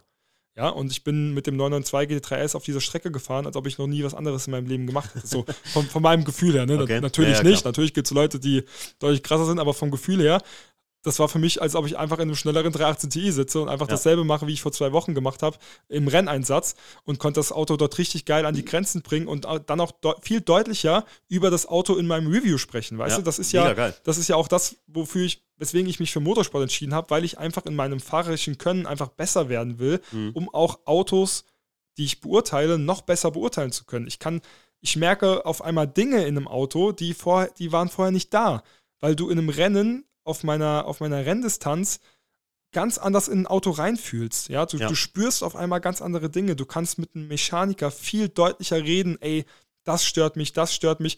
Und du kannst wirklich auf eine Runde gesehen den Unterschied dann spüren. Mach mal ein halbes Grad Sturz mehr oder weniger an der Vorderachse, ja? Ja. Auf einmal spürst du das. Auf einmal merkst du, wenn du vorher 40 Runden gefahren bist und dann fährst du eine Runde mit, mit einer Veränderung, du spürst diese Veränderung direkt und dieses Gefühl dafür zu bekommen für Autos, um auch Straßenautos besser beurteilen zu können, das schaffst du nur, wenn du anfängst, im Motorsport aktiv zu sein. Ja. Guck dir einen Tim Schrick an. Guck dir ein, Ja. Guck dir ein Review an von einem Tim Schrick. Ja? Wenn der über ein Auto redet, ja, das sitzt meistens dann, man sieht es jetzt nicht, weil Ja, wir machen einen Podcast, aber er sitzt ja meistens so vor der Kamera. ja genau. Ein Tim Schrick kann ganz anders über ein Auto reden, wie sich ein Auto verhält, bewegt, in welchem Grenzbereich ein Auto was Ja. macht, ja, wie jemand, der halt nicht im Motorsport aktiv ist. Und das ist das, wo ich hin wollte. Ich wollte Motorsport aktiv machen, um eigentlich meine Kenntnis über Autos, mein fahrerisches, ähm, wie soll ich sagen, meine, meine fahrerische äh, Expertise so zu steigern, dass ich einfach noch expliziter über ein Auto sprechen kann, was ein Auto in verschiedenen Bereichen macht. Ja. Und habe dann aber so Gefallen daran gefunden, dass ich es natürlich jetzt auch einfach zum Spaß und als Hobby mache. Aber es trainiert mich ja in meinem anderen Job, Autos zu bewerten, auch extrem. Und das habe ich jetzt ne, an dem Lausitzring-Beispiel perfekt gemerkt, weil ich hätte dieses Auto, diesen 902 GT3S, der irgendwie 300.000 Euro kostet, niemals mich getraut, so über diesen Track zu bewegen, Ja. wenn ich vorher nicht ein Rennen da gefahren wäre. Ja. Und ähm, das hat natürlich auf jeden Fall mega Bock gemacht, auf den ganzen Grand Prix-Strecken auch mal unterwegs zu sein Mhm. und auch mal Rennen dort zu fahren. Aber es ist nicht dasselbe wie Nordschleife fahren. Ja. Es ist, ich will mich einfach auf diese Langstreckenserie konzentrieren. Okay. Und wir reden ja später auch noch drüber. Ich werde Ja. nächstes Jahr 24-Stunden-Rennen fahren. Jo. Das ist mein größter Traum, der geht jetzt in Erfüllung. Ich bin neidisch. Das ist das erste Mal, dass ich das offiziell irgendwo erwähne. Ja, Oh, sehr- oh, ist, oh, wow, ist, wow. Ja, das ist die Premiere hier. Ja, es ist cool. noch nicht auf Insta oder YouTube irgendwo zur Sprache gekommen. Also ich hau das hier jetzt raus. Und das gibt mir einfach ein ganz anderes Feeling von Autofahren und ein ganz anderes, ich weiß nicht, wie ich sagen soll. Auf Grand Prix-Strecken lernst du es besser, Auto zu fahren. Genauso wie wenn du aus dem Kartsport kommst, ja. Ja. Dann lernst du mehr auf diese exakten Punkte zu fahren, die ex den exak exakten Scheitelpunkt zu treffen, wirklich jede Kurve in jeder Runde mit der exakt selben Geschwindigkeit zu fahren. Das hast du auf der Nordschleife nicht. Auf der Nordschleife fährst du viel intuitiver, Mhm. du hast mehr Verkehr, du musst auf ganz viele andere Sachen aufpassen. Auf der Compris-Strecke kannst du Runde für Runde immer dein selbes Ding abspielen. Das ne? ist äh, Afterwork Classics, wenn wir unterwegs sind hier mit den, also kennst du wahrscheinlich auch, ne? Gibt es ja Afterwork Classics, die Veranstaltung, wo du mit Autos älter als 30 Jahre auf die GP-Strecke darfst. Ja. Und ähm, ich bin jetzt, ich, ich bin bei weitem nicht auf deinem Level vom, vom Sportfahren her, aber ich sage ja, wenn ich hier Bekannte oder so habe, dann fahre ich super gerne auch über die Nordschleife. Und der Unterschied zwischen der Nordschleife und der Grand Prix-Strecke oder einer Grand Prix-Strecke ist einfach, dass eine Grand Prix-Strecke kontinuierlich gefahren werden Ja. kann und eine, ähm, eine Nordschleife intuitiv gefahren Genau, werden muss. genau. Wenn du mich so fragen Genau. musst. So habe ich das mal und, beschrieben, ja. Und ich bin ein intuitiver Fahrer. Ja. Das, das ist der große Unterschied. Das Ding ist halt bei so einer Compris-Strecke, da lernst du halt genau das, was ich vorher gesagt habe, nochmal ein bisschen geiler, weil du kannst wirklich, du kannst in jeder Runde was Neues ausprobieren und, Ja. und siehst immer direkt, ah, das, das bringt mir eine halbe Sekunde. Ja, ja. Und das geht auf der Nordschleife nicht. Du kannst auf der Nordschleife keine zwei exakten Runden fahren. Das funktioniert im. Leben nicht. Ja, so ein GT3-Fahrer, der ganz vorne wegfährt, okay, der schafft das in den ersten drei, vier Runden auf, der, auf dem Ja. 24-Stunden-Rennen auf der Nordschleife, aber dann hat er wieder Verkehr und dann ist alles anders. Ja, genau. Ne? Und auf der Nordschleife fährst du intuitiv. Jede Runde ist anders. Du hast in jeder Runde eine andere Situation. Und das ist einfach das, was mir viel mehr Bock macht, wo ich mich viel mehr drin sehe und was mich auch viel mehr erfüllt. Saugeil. Also freut mich wirklich mega für dich, dass das klappt und ich kann das gut nachvollziehen. Nicht nur für den, also auch gerade aus dem Aspekt, wie du es gerade sagst, dass dich das als in dieser, ja, sagen wir mal einfach in dem Sport, den du betreibst, ist Genau. ja immer Sport, Genau. ähm, in dem Sport, den du da betreibst, ähm, dem Automobilen, dass dich das einfach, dass das deine, deine, deine, deine Richtung ist, die du gerne hättest und Ja. so. Weil viele fragen mich oder sagen mir auch ganz oft im Podcast, Leute, die ich kennenlerne, ach, dass die Leute da immer Nordschleife fahren und so. Es gibt, ich sage auch selber, es gibt noch andere Rennstrecken. Ja. Ich finde, man muss immer ein bisschen über den. Tellerrand schauen. Du hast es gemacht Ja. und hast das für dich festgestellt. Aber ich kann gut verstehen, dass Leute auch nur Nordschleife fahren, weil das halt einfach immer anders ist. Ist immer, als würdest Wir fahren ja trotzdem auch über die Compris-Strecke. Ja, gestern der. RCN-Lauf war auch die VLN-Variante, also da fahren wir auch das Stück Compris-Strecke und auch, und, und auch da, um nochmal den, den ähm, ja, zurückzukommen auf den 318 Ti Cup, äh, weil das, die Saison ist jetzt vorbei. Ja. Und wir haben in fast jedem Rennen eher mittelmäßig abgeschnitten, immer so zwischen Platz 9 und 25, mal 29, mal 14, mal 13 so. Außer auf der Compris-Strecke der Nordschleife, da sind wir Fünfter geworden. Wie Ja. viele Autos sind im Starterfeld, nur mal gerade? 52 waren da, glaube ich, im Starterfeld. Ja, es sind immer so um fünf- 45 bis 55 so in dem Dreh. Ja, um, es ist doch auch voll plus minus Kontakt. 10 Autos. Das Genau. ist doch voll Kontaktfahren, Da können wir, können, wir Okay. gleich noch drüber, können wir gleich noch drüber sprechen. Aber da ist auch das Ding, man merkt halt extrem, ob man eine Strecke schon mal gefahren ist, ob man die kennt oder nicht. Ja? Mhm. Ich konnte halt auf der Compris-Strecke äh, vom Nürburgring extrem gut auch mit den Fahrern mithalten, die ganz vorne fahren und auf den anderen Strecken halt gar nicht, weil ich die Strecken nicht kenne. Das Auto war teilweise auch noch super neu für mich und äh, das Rennwochenende am Nürburgring war, glaube ich, die dritte oder vierte Veranstaltung, ich glaube die vierte. Das heißt, da kannte ich das Auto schon ein bisschen besser und auf einmal war ich auf einer Strecke, wo ich schon tausende Runden abgespult habe. Mhm. Ja, und auf einmal konnte ich auch zeigen, was ich kann. Und auf einmal hat es mir auch Spaß gemacht, weil ich auf einer Strecke war, die ich kannte. Ich konnte auf einmal mit dem Auto viel besser eins werden und viel besser umgehen, weil ich mich nicht mehr so auf die Strecke konzentrieren konnte. klar, weißt du, ich ja. wusste, wo es lang geht, ich wusste, wo ich bremse, wie ich einlenke, was ich mache, was ich tue und konnte mich viel mehr aufs Auto konzentrieren. Und das hat mir extrem geholfen, das Auto nochmal besser kennenzulernen, weil ich das Umfeld auf einmal kannte und mich dann nicht auf verschiedene Faktoren konzentrieren musste, sondern kon ich konnte mich auf einen Faktor mal konzentrieren, weil der andere Faktor quasi schon in mir Wegfällt, drin ja. war und Ja. wegfällt. Ne? Ja. Nichts Neues ist für mich. Und das war auch so ein Punkt, wo ich mir dachte, so, ich fühle mich hier einfach am wohlsten Ja, und ich will einfach hier fahren. So, ne? Ja, geil. Finde ich cool. Und man hat auch nicht das Gefühl, dass man auf der Nordschleife immer dieselbe Strecke fährt und immer, dass es irgendwann langweilig wird, sondern Schwierig zu beschreiben für Leute, die Genau. das vielleicht jetzt hier im Podcast hören und noch nie gemacht haben. Wenn ihr mal hier in der Gegend seid, ich sage mal, macht eine Ja. vorsichtige Runde, guckt euch Ja. das mal an, kauft euch zwei Tickets. ja, Das erste Mal ganz gemach und beim zweiten Mal könnt ihr ein bisschen Gas geben. Nordschleife ist jede Runde anders. Ja. Jede Runde ist eine ist Überraschung. verrückt. Jede Runde musst du neu reagieren und musst quasi individuell entscheiden, wie machst du das dieses Mal. Und das ist einfach toll. Ja. Das ist einfach toll. So. Ja, man merkt ja immer, ey, Ja. dann man hört es einfach, dass das genau dein Ding ist. Und ich finde, genau das sollte man tun. Das ist so ein bisschen wie Content kreieren. Ne, kreieren sag ich schon. Ein bisschen wie Content kreieren. Mir sagt man ja auch ganz oft, boah, mach doch Videopodcast und so. Ey, ich hätte keinen Bock drauf. Ich habe das ab und zu, ich habe das schon mal probiert oder so. Und ich weiß auch, das würde bestimmt auf YouTube noch was bringen oder so. Ein bisschen den Podcast reichweitenmäßig weiter nach vorne bringen, kann sein. Aber ich, ich hätte einfach keine Lust drauf. Das hier ist so mein Ding, weil hier kann ich mit dir ganz offen und so. Und, ja, das ist ein bisschen dasselbe so, Ja. finde ich. Ähm, dann aber auf der anderen Seite ist natürlich der 318 Ti Cup für Leute, die zum Beispiel aus dem Kartsport kennen, kommen, ja, die das genauso kennen, der Okay. perfekte Einstieg. Okay. Und das ist auch das, was ich vielleicht dir so ein bisschen mit an, auf den Weg geben will. Die Jungs, die in 318 Ti Cup fahren, sind sehr viele, die aus dem Kartsport kommen Okay. und auch sehr viele, die vielleicht vorher anderweitig im Rennsport unterwegs waren. Ja, da sind auch sehr viele Gentleman-Fahrer dabei, die früher krassere Autos dann gefahren sind Mhm. ne, und jetzt einfach nur hobbymäßig noch ein bisschen 318 Ti Cup fahren, aber auch teilweise ja 16-, 17-Jährige, die frisch aus dem Kartsport kommen, Ja. die das halt genauso kennen. Jeder hat dasselbe Auto unterm Arsch, ja, und es geht einfach darum, wer ist der beste Fahrer. Und das Problem ist, dass dadurch das Niveau so unfassbar geisteskrank, ich kann es gar nicht beschreiben, hoch ist beim 318 Ti Cup, was, das, was die Fahrer angehen, Oh. dass du als Quereinsteiger, wenn du dort anfängst, mit sehr, sehr großer Sicherheit, außer du bist nicht ein Übertalent, ja, Mhm. nicht erfolgreich sein wirst. Oh, krass. Und das, hätte das- ich gar nicht gedacht. Genau, und das ist etwas, was einen auf der einen Seite natürlich auch motivieren kann, Mhm. besser zu werden, auf der anderen Seite aber auch oft runterzieht, weil man sich denkt, Digga, ich habe alles gemacht, was ging. Ich habe alles rausgeholt. Wieso bin ich Platz 23? Ja. So, ne? Und ähm, der, das Niveau der Topfahrer im 318 Ti Cup ist so hoch und die könnten auch in anderen Rennserien so weit vorne mitfahren. Man hat es zum Beispiel bei unserem ersten Rennen in Hockenheim gesehen. Da ist der Timo Glock mitgefahren, Okay. ehemaliger Formel-1-Fahrer, BMW-Werksfahrer, DTM gefahren, alles Mhm. drum und dran Ja, und ist nicht Erster geworden, weil, weil die Jungs halt dort so krass vom Niveau sind, dass du, du kannst da nicht anstinken. Die fahren teilweise seit drei, vier, fünf Jahren in diesem Cup, kennen die Autos innen auswendig, sind davor zig Jahre lang Kart gefahren, äh, Meister geworden und sonst was. Du fragst dich wirklich, wo die die Zeit herholen. Ja, Mhm. Die fahren auf der Strecke teilweise an dir vorbei, wo du nicht verstehst, wie das Auto am Ende der. Gerade 20 km/h schneller sein kann, weil an sich hast du dasselbe Auto.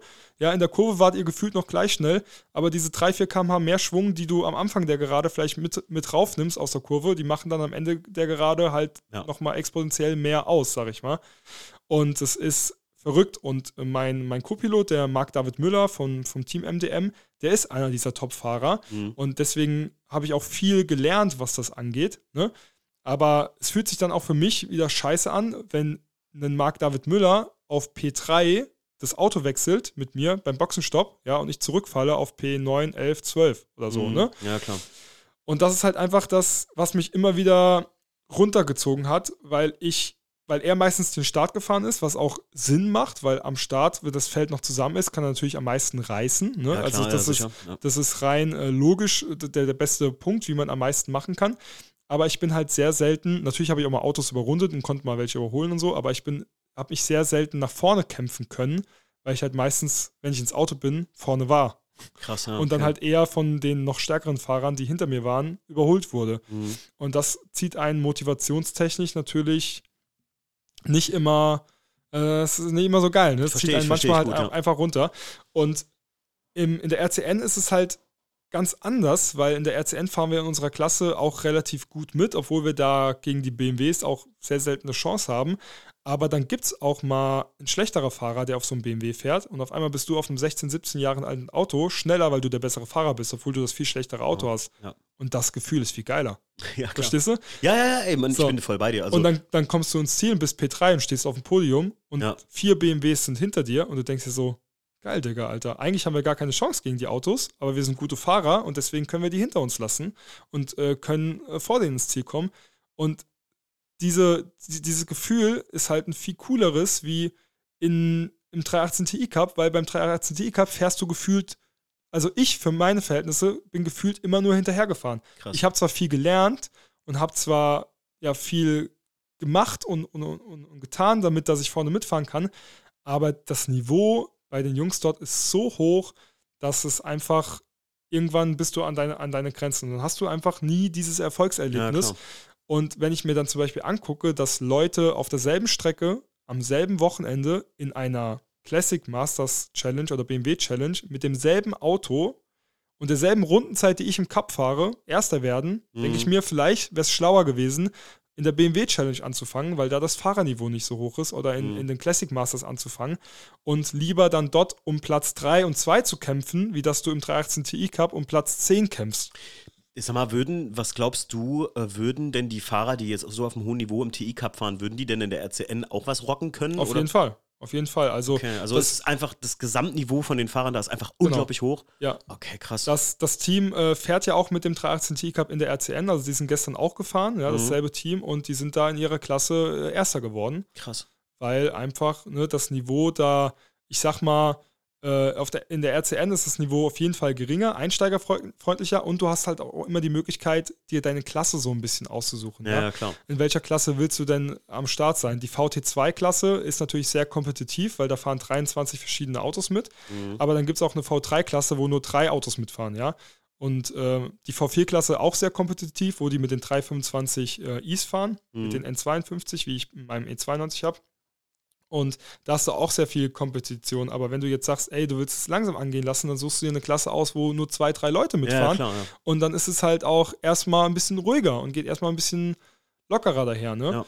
Und äh, ja, dann hast du halt auch äh, im Breitensport, sag ich mal, auch einfach den Vorteil, wenn du halt verschiedene Klassen einer Rennserie hast, du, du hast halt auch Action. Ja, mhm, wenn du jetzt in der, VT, in der VT2-Klasse fährst, was in, in der RCN ist das so die dritt-, vierthöchste Klasse, also du fährst so im, im oberen Drittel mit von der Geschwindigkeit, die die anderen haben, dann hast du halt auf der Strecke auch einfach viele Autos, die langsamer sind und an ja. denen du dich üben kannst und kannst vorbeifahren. Du hast Verkehr und du hast Action und nach jeder Kurve erwartet dich eventuell ein anderes Auto.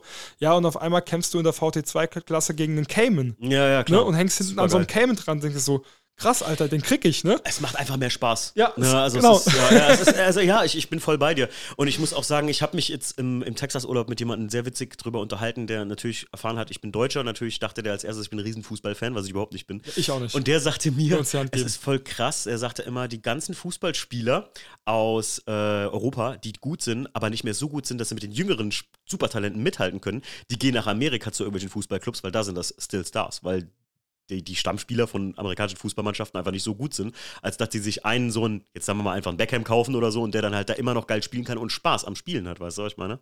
Und das ist ein bisschen umlegbar auf dann, deswegen, ich kann das, ich hätte es nicht gedacht, tatsächlich, aber ich kann das gut nachvollziehen, weil es ist ja auch eine Sache, Motorsport ist ja jetzt nichts, womit du in erster Linie Geld verdienst. Nein. Es wie du eben schon sagtest, supportet deinen Content, den du kreierst. Genau. Aber es muss ja in erster Linie Spaß machen, weil man könnte natürlich jetzt vom Hören sagen, meinen, so gut, ja. der Daniel hat jetzt da aufgehört, weil er ist dann unerfolgreich gewesen und das ist scheiße. Aber ich finde ein Grundrezept, und das kenne ich vom Kraftsport auch, Erfolg durch Motivation und Motivation durch Erfolg. Ja. Das ist so ein bisschen das Ding und deswegen kann ich das saugut nachvollziehen. Das, das, Problem ist auch ein bisschen die Zeit. Also ich bin jetzt dieses Jahr halt so RCN und 318 Ti Cup gefahren. RCN. RCN ein bisschen weniger, ne, wie 318 Ti Cup, obwohl ich es jetzt im Nachhinein bisschen bereue, dass ich nicht auch gemacht hätte. Aber das Problem ist halt auch, auch einfach die Zeit. Mhm. Ähm, selbst wenn du jetzt, sag ich mal, von irgendeinem Team ein Angebot kriegst, ey, du kannst bei uns einfach kostenlos fahren, ne? sei mal dahingestellt, auch wenn das wahrscheinlich nicht passieren wird, dann braucht so ein Rennwochenende mindestens mal drei bis vier Tage, die halt einfach ja. weg sind. Und natürlich ist es für mich eine geile Chance, Content zu kreieren, ja.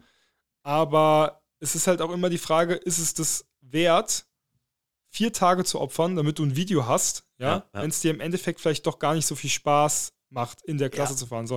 Und dann fahre ich lieber RCN, die mich einen Tag kostet, deutlich mehr Spaß macht und ich habe trotzdem ein Video davon. Also auch vom Zeitaufwand her ist es eine ganz andere Sache. Ne? Also es ist immer so, hm. so ein 318 T-Cup-Wochenende, das war ja so aufgeschlüsselt, du bist dann irgendwann donnerstags abends oder so bist du angekommen, ja, mhm. oder freitags morgens relativ früh, dann hattest du ein Training ne? und hattest eine Fahrerbesprechung und hattest vielleicht noch ein Qualifying und dann hattest du Samstag Rennen 1 und Sonntag Rennen 2.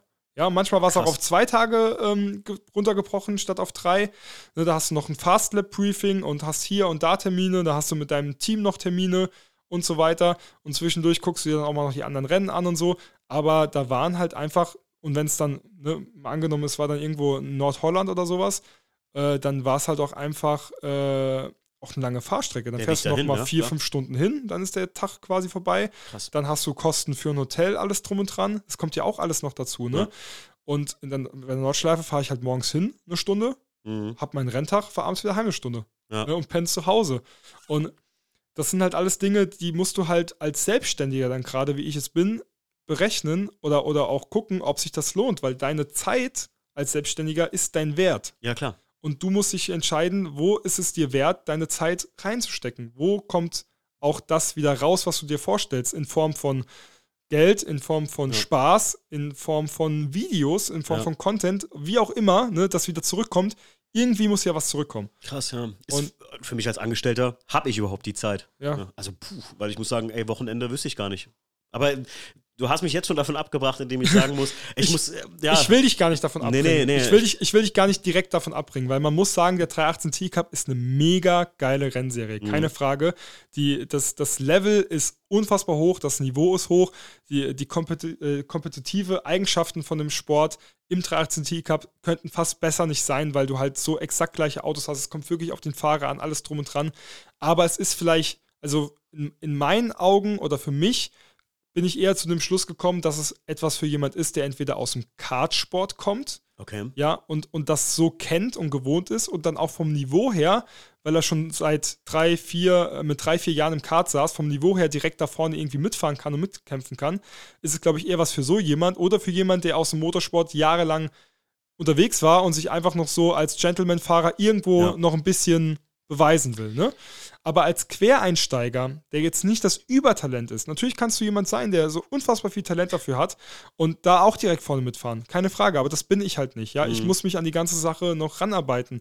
Ich kann Auto fahren, das weiß ich, aber ich bin halt nicht auf so einem exakten Punktlevel-Niveau wie so ein Formelfahrer oder ein Kartfahrer oder jemand, der seit zig Jahren Motorsport macht und die Jungs, die im 318 Ti Cup fahren, die sind das. Ist das auch so ein, so ein Fuß in der Tür für die meisten Leute? Werden da viele, hast du das mitbekommen, ja. dass in der Saison ja. da viele für also Teams abgeworben werden? Ich glaube, so äh, 318 Ti Cup, aber auch dann natürlich TCR und so, das sind schon die Jungs, die danach Richtung GT3, mhm. DTM, ähm, ne? Ja. oder auch Formel 3 oder so gehen. Ne? Ja. Obwohl ich sehr sicher bin, dass die Jungs, die im 318 Ti Cup fahren, keinen Bock auf Formelsport haben. Die wollen einen Tourensport, sonst wären sie direkt vom Kart in, in Formelsport. Ja, ja, das kennt man. Ne? Die wollen einen Tourenwagensport. Aber für die Jungs ist so Ziel DTM mhm. oder eine ADAC GT Masters so die Richtung oder eine, eine, eine GT4 Germany. Ne? Das ist so die Richtung, wo die hinwollen. Und wenn du dich im 318 Ti Cup beweist und vorne mitfährst, hast du die besten Chancen, da hinzukommen. Klingt auf jeden Fall so. Ja. ja. Wenn das Niveau da so hoch ist, dann ist das ja die Creme de la Creme, wie man so schön sagt. Auf jeden Jetzt Fall. Jetzt nimmst du als Scout einfach noch die Gentlemans-Fahrer außer Acht ja. und suchst dir nur die jungen Hasen da raus, ja. äh, die halt richtig Talent haben. Und, und, und glaub mir, gerade auf dem Auto, gerade auf dem 318 Ti, kannst du, auf, es gibt kein Auto, auf dem du es besser beweisen kannst. Ja. Du hast einen kompakten Radstand, ja, also in der Kurve immer mit dem Heck zu kämpfen.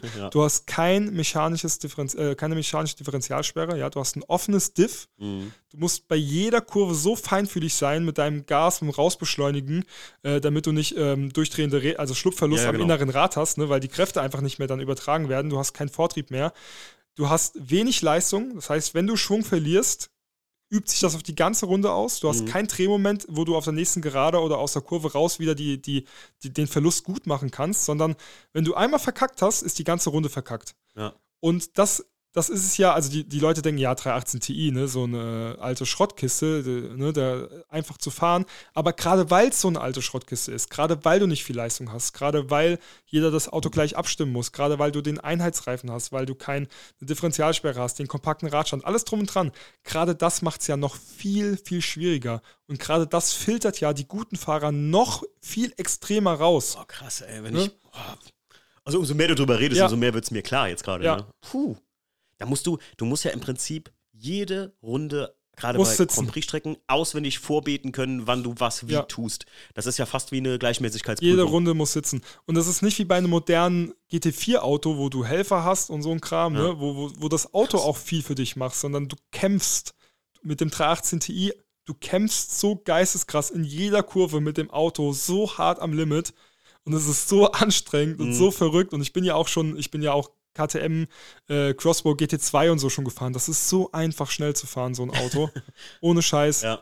Die Bremsen funktionieren auf dem Punkt, das Einlenken funktioniert auf dem Punkt. Du hast ein genaues Gefühl für deinen Grip. Ne? Du hast deutlich mehr Grip. Ja. Du hast elektronische Helfer. Du hast ein sequenzielles Getriebe. Das schaltet auch automatisch, wenn du es mal vergisst, am höchsten Punkt. Ne? Ja. Das Auto macht ja für dich ganz viel. Und mhm. du, du, du, der Rest ist Computerspielen, ja? Ja, genau. Lenken und Gas geben. So, ne? Ja. Aber 318 Ti fahren ist ein Kampf. Es ist wirklich Krass. ein Kampf mit dem Auto. Und das ist geil, weil du lernst extrem viel. Mhm. Und wenn ich das jetzt noch drei, vier Jahre machen würde, hätte ich vielleicht auch irgendwann das Niveau, dass ich mit den anderen mithalten kann. Ja. Aber dafür fehlt mir die Zeit, dafür fehlt mir Mhm. das Geld und dafür macht es mir im Endeffekt nicht genug Spaß, ähm, dass ich es schaffe, mental auch und physisch das alles durchzuziehen. Ja, klar, verstehe ich gut. So, und- also, Und dann bin ich lieber auf einem weniger professionellen Niveau unterwegs und fahre Nordschleife und habe den Spaß meines Lebens so.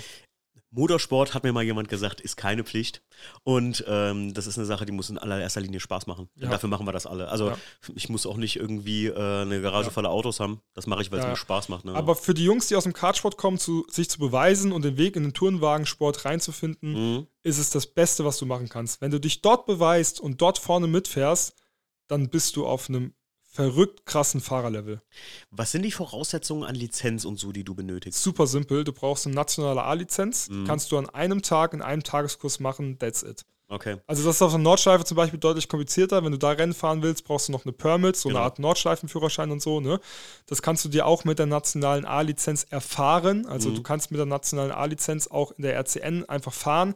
Und wenn du genug RCN-Rennen fährst, also genug Starts hast, die du mit einem gewissen Erfolgserlebnis abschließt oder Ergebnis abschließt, dann bekommst du eine Permit zugeteilt. Mhm. Ja, und die kannst du dann auch steigern und steigern. Du kannst dann mit der Permit C dein erstes Rennen fahren auf der Nordschleife im RCN-Rennen. Wenn du das Rennen fährst, kannst du dann deine Permit B bekommen. Mhm. Ne, und mit der Permit B kannst du dann in der VLN und 24-Stunden-Rennen auf den langsamen Autos fahren und kannst dann auf einem langsamen Permit B-Auto deine Permit A machen und dann kannst du rein theoretisch GT3 auf der Nordschleife fahren. Okay. Ne? Und dasselbe gilt für die Lizenzen.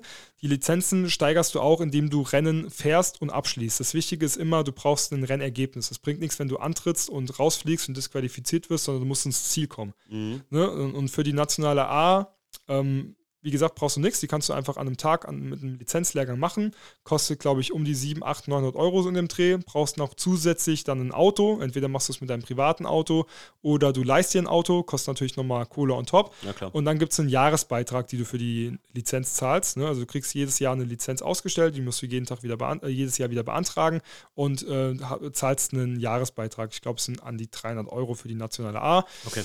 Und wenn du dann aufsteigst, international D, international C, wird es natürlich teurer. Ja, ne? Und äh, du musst quasi, ich glaube, fünf Rennen abschließen in der, mit der nationalen A-Lizenz innerhalb eines Jahres, damit du die internationale D beantragen kannst. Und dann nochmal fünf Rennen abschließen mit international D innerhalb desselben Jahres, damit du die internationale C äh, beantragen kannst. Oder du schließt halt zehn Rennen ab mit der nationalen A, dann kannst du direkt die national, international C. Also so genau kenne ich mich da auch nicht aus. wow, Ey. Aber du musst einfach ne, fahren, fahren, fahren, Fahren, fahren, ja. fahren und dann kriegst du auch deine höheren Lizenzen. Ich habe jetzt aktuell international C Mhm. und Permit B, Okay. was mir erlaubt, auf einem langsameren Auto auf, eine, auf bei 24-Stunden-Rennen mitzufahren. Ne? Ja. Also ein GT3-Auto dürfte ich nicht fahren im 24-Stunden-Rennen, aber dieses VT2-Auto, was wir fahren, darf ich mit der Permit B und der internationalen C äh, fahren. Und jetzt geht es für mich auch, was die Rennlizenz angeht, nicht mehr höher, weil okay. ähm, international B und international A brauchst du jetzt nur noch für so DTM und Formel 1 und Ah, okay, sowas. ja, ne? Das klar. ist für mich uninteressant. Also die internationale C ist die höchste Lizenz, die für mich interessant ist. Und dann gibst du, natürlich gibt's, also kannst du auch viel mehr Geld ausgeben. Ich habe jetzt zum Beispiel noch so eine Rennversicherung über den DMSB, den Deutschen Motorsportbund. Das ist Mhm. auch die Vereinigung, die, der, die dir deine Lizenz aushändigt, ne? Mhm. wo du die Lizenz beantragst. Da kannst du zum Beispiel direkt beim Lizenzabschluss noch ähm, Versicherungen mit abschließen, falls du einen Unfall hast, dass du zum Beispiel direkt 25.000 Euro ausgezahlt bekommst oder so ein Kram, ne? wenn du Mhm. verletzt bist und so Ja, weiter. klar. das kostet dann alles immer jährlich nochmal on top. Äh, dann kostet die Karte nochmal on top, so Kleinigkeiten. ne? Kannst Die du in der, vom Lebenden meinst in der App, in der App äh, die Karte haben oder du kriegst eine Plastikkarte. Ich habe sie ja auch dabei, ich kann sie dir gleich mal Oh zeigen. ja, cool. ähm, ne? So Kleinigkeiten, das kostet natürlich alles nochmal on top. Aber wenn du deine nationale Lizenz in der Hand hast Mhm. und, was auch sehr teuer ist, wo wir gleich, glaube ich, noch zu kommen, Equipment hast, dann kannst Ja. du erstmal fahren. Ich wollte gerade sagen, das habe ich nämlich hier stehen, weil was ich faszinierend fand und was halt beim TI Cup auch relativ unique ist, ist, dass du, wenn du 15 bist und das 16. Lebensjahr in der Saison vollendest, dann kannst du sogar mit 15 sogar da schon fahren tatsächlich. Fand ich auch sehr, sehr geil, gerade Ja. für Einsteiger und so. Jetzt weiß ich auch wieso, Kartsport, Genau. natürlich logisch. Die kommen alle aus dem Kartsport, die Jungs. Und ja. ähm, dann äh, sage ich euch, ich habe mir selber vor kurzem erst, weil wir Afterwork Classics fahren äh, oder ich da mit einem Class 2 ein bisschen auch mal zackiger unterwegs sein will, habe ich mir tatsächlich mal einen Helm, Helm geholt, nur Ja. so einen halben, aber das kostet trotzdem schon Ja. genug. Ist das der, der da auf dem Boden steht? Ja, genau, der Mit dem OP. könntest du zum Beispiel nicht fahren, weil der hat keinen Anschluss für ein Handsystem. Hat er nicht sogar? Nee. Ah, nee, nee, hat er nicht. Stimmt. Ja. Handsystem brauchst du auch Genau. noch. Genau. Ja. Ähm, ich habe es mir aufgeschrieben. Helm, Hans, äh, Schuhe, Handschuhe, Nomex-Unterwäsche ähm, und was war's noch? Ein Anzug. Und einen Anzug, genau. Ja. Das musst du alles selber dabei haben. Ne? Ja, und du musst es auch tatsächlich am Anfang der Saison mit diesem, mit deinem Equipment zu äh, der äh, Freigabestelle gehen ja. vor Ort und dann ist da eine Dame oder ein Herr, der guckt sich das alles an und mhm. du kriegst einen Sticker drauf, ob das alles noch okay ist. Denn Rennfahrerklamotten haben ein Ablaufdatum. Ja, Homologation. Genau. Genau, das wissen auch die wenigsten. Ich weiß noch, ich äh, habe vor kurzem mal mit einem drüber gequatscht, dass meine Recaro Pole Positions im WTCC, da stand doch irgendwas. Ja, sagt genau. doch einer, was ist denn das hier, ein Ablaufdatum für das Carbon in den Sitzen? Ich so, nee, das ist eine Homologation. Äh, so gesehen kannst du die fahren, dann auf zwei, ich glaube zwei Jahre oder so ist das, also glaube ich bei den Sitzen gewesen. Die kannst du zwei Jahre benutzen, danach brauchst du neue. Genau. Wie man braucht neue. Ich so, jetzt wie ein MHD, rein theoretisch, aber bindend für, ja, Rennsport-Equipment, wie will man es nennen, ja, ne? Ja, und so, so ist das dort auch. Ne? Die Leute gucken sich dann dein Zeug an und das muss natürlich passen, weil wenn das irgendwie äh, zu alt ist oder abgelaufen ist und so, dann ja. hat das nicht mehr, eventuell, ne, hat sich irgendwas im Material nicht mehr, ist nicht mehr so fest, ne? Weichmacher, man kennt es ja aus den Reifen auch und so weiter ja, und so klar. fort. Ne? Ist ja bei Plastik dann auch ähnlich, das nicht mehr dieselbe Stabilität und keine Ahnung was und dann muss es ausgetauscht oder werden. Oder Regularien haben sich geändert. Ne? Regularien, genau. Helm muss jetzt genau. aus dem und dem oder genau. Ey, ich kenne das Aus dem und dem Grund muss er das und das ja. haben. Doppel-D-Verschluss zum Beispiel war ja, ja, irgendwann Pflicht. Ne? Früher hatten die teilweise ja so Klick- oder Ratschenverschlüsse. Genau, richtig. Dann wurde irgendwann alles umgestellt auf Doppel-D. Ja. Dann konntest du die Helme noch zwei Jahre fahren und ab dann mussten, mussten alle äh, Helme diesen Doppel-D-Verschluss haben. Das, das, hier ist nur für, nur für privat. Ja. Das, da kann ich ohne Hans fahren. Das ist nur für ganz ehrlich. Ich habe mir das mal einfach, weil man hört so viel und sieht auch in Touristenfahrten so viele Unfälle. Es muss dir nur einer reinfahren. Ja. Und ich habe mir einfach gedacht, ey, Kopf ist das höchste Gut, was du hast. Auf und wenn du da Fall. unterwegs bist, Auf jeden Fall. scheppert einer in die Karre. Auch wenn man es selber sich so sagt, naja, muss ich dann, oder soll ich da echt einen Helm anziehen nachher? Ey, es ist eure eigene Sicherheit. Ich empfehle euch das sogar ja. auf Nordschleife Touristenfahrten mittlerweile. Ja, bin ich voll bei dir. Wenn ein Auto kein Airbag hat, muss man auch dazu sagen. Ne? Mit Airbag ist so ein bisschen, ja, dann sollte man ihn ausschalten, weil wenn ihr das in den Helm rein donnert, ist auch nicht so geil, glaube ich, ne? Ähm, ja, und dann habe ich mir tatsächlich mal angeguckt hier noch, äh, Daniel, Miete sind ungefähr pro Rennen fürs Auto, also dich einzukaufen pro Rennen, ja. 2000 Euro. Ja, das, ist das noch aktuell? Das, das, wissen ja auch viele nicht, ähm, wie das läuft im Rennfahren, sondern also es gibt ja Teams und die haben Autos und als genau. Fahrer kaufst du dich bei diesem Team ein. Also du kaufst dir einen Fahrerplatz bei dem Team, damit das Auto dir das, äh, damit das Team dir das Auto und so weiter zur Verfügung stellt und ja. du auf dem Auto das Rennen bestreiten kannst. Und da gehen die Preise auch sehr stark auseinander. Da, da musst du natürlich gucken, habe ich ein Team, die mit einem großen Trailer ankommen, ja, die ein Zelt aufbauen, die für deine Gäste ein Catering ähm, machen und so weiter und so fort, wo ich Teamklamotten habe, wo ich ne, hier, wo ich zum Beispiel vielleicht auch einen Wohnwagen gestellt bekomme, in dem ich pennen kann, alles drum und dran. Oder habe ich ein Team, das, das einen VW Touareg hat mit einem Hänger hinten dran und da ist ja. das Auto drauf. Ne? Also das ja, sind natürlich riesige Unterschiede und auch wie das Auto vor- und nachbereitet wird. Habe ich ein Team, was das Auto nach jedem Rennen in die Werkstatt gibt, wo das Auto neu vermessen wird, wo sich alles angeguckt wird und vor dem Rennen auch nochmal geguckt wird? Oder habe ich ein Team, wo der Papi äh, mit einem Wagenheber vor, an der Rennstrecke vor Ort und einer Schnur ja. die Vermessung macht? Ne? Was auch authentisch ist. Ja, klar. Ja. Und da hast du natürlich deutliche Preisunterschiede. Aber ich würde, also 2000 Euro ist fast schon, du meinst jetzt für einen 318 Ti Cup. Ja, ja, ja, ne? ja, ja. 2000 Euro ist schon fast zu günstig angesetzt. Es oh, gibt krass. wahrscheinlich Teams, wo du für das Geld fahren kannst aber ich würde fast noch eher sagen, dass du ein Tausender mehr drauflegen musst für ein 318 Ti Cup Wochenende. Sprich, du hast äh, für einen halben Fahrerplatz. Ja, ja? also mal, ach, krass, ein ganzer Fahrerplatz nochmal das Doppelte. Ja, dann mhm. fährst du das ganze Wochenende alleine und beim halben Fahrer, äh, äh, bei einem halben Fahrerplatz musst du ungefähr äh, das rechnen, würde ich sagen. Dann hast du quasi ein halbes Training. Training geht, glaube ich, 40 Minuten. Das heißt, du hast 20 Minuten Training. Dann hast du das Qualifying, das geht 20 Minuten, da fährst du dann zur Hälfte 10 Minuten und hast dann jeweils ein Rennen A eine Stunde, wo du dann eine halbe Stunde fährst, ne? was du aber auch nie genau sagen kannst. Du hast mhm. ein Boxenfenster zwischen äh, nach der ersten 20 Minuten bis zu 40 Minuten. Also quasi dieses mittlere Drittel kannst du deinen Boxenstopp machen. Und ähm, manchmal ist eine Code 60 Phase schon am Anfang dieses Fenster, dann kommt dein Kollege früher rein, weil es halt Sinn macht, in der Code 60 Phase äh, zu tauschen, verlierst du weniger Zeit. Manchmal erst am Ende, ne? deswegen fährst du mal plus minus äh, zehn Minuten, äh, aber ich sag mal eine halbe Stunde. Und dann hast du im Endeffekt eine Fahrzeit von, sag ich mal, ja, anderthalb Stunden für 3000, 3000 Euro. Boah. So. Und da haben wir noch nicht dazu gerechnet, was der ganze Equipment genau. Also nur mal gerade so über den Daumen gepeilt, was über, würdest du sagen? Ja, über den Daumen gepeilt kriegst du die ersten Anzüge, ich glaube so für 250, 350 ja, Euro. Ja. Gibt aber keiner aus. Die meisten geben für ihren ersten Anzug eher 700, 800 Euro aus. Schuhe kriegst du für einen Huni, Handschuhe kriegst du für einen Huni, Unterwäsche vielleicht hochgerechnet auch so für 180, 200 Euro alles zusammen. Ne? Also mhm. ähm, Strümpfe, Hose und äh, Oberteil.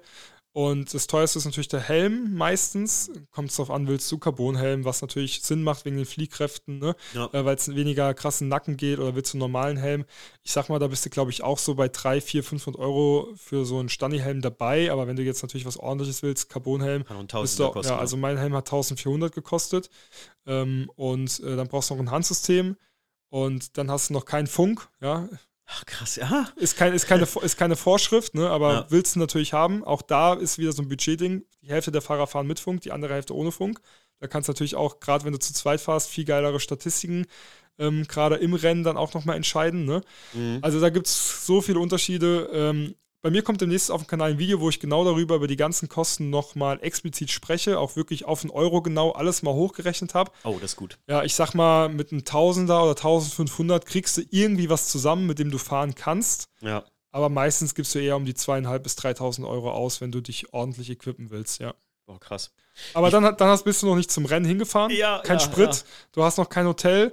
Verpflegung vor Ort musst du auch gucken, ist das in deinem Preis von den 3000 Euro mit inbegriffen oder musst du dich noch selber drum kümmern? Ja. Also da kommt echt noch viel dazu. Und dann muss auch alles glatt laufen. Alter. Weil du jetzt kommt kannst der, auch das Auto kaputt machen. Ja, und dann? Jetzt, Und, und dann hast du entweder ein Team, was eine Rennversicherung hat, wo du quasi eine gewisse Selbstbeteiligung hast, Ja. mal angenommen 5000 Euro. Also wenn ich die Karre jetzt komplett geschrottet hätte, hätte ich 5000 Euro zahlen müssen und dann wäre die Nummer durch gewesen. Ja? Ja. Unter 5000 Euro hätte ich natürlich jetzt dann selber bar zahlen, selber ja. zahlen müssen, aber es gibt natürlich auch Fahrer oder Rennteams, die fahren ohne Rennversicherung und wenn dann was passiert, hast du den ganzen Schaden an der Backe.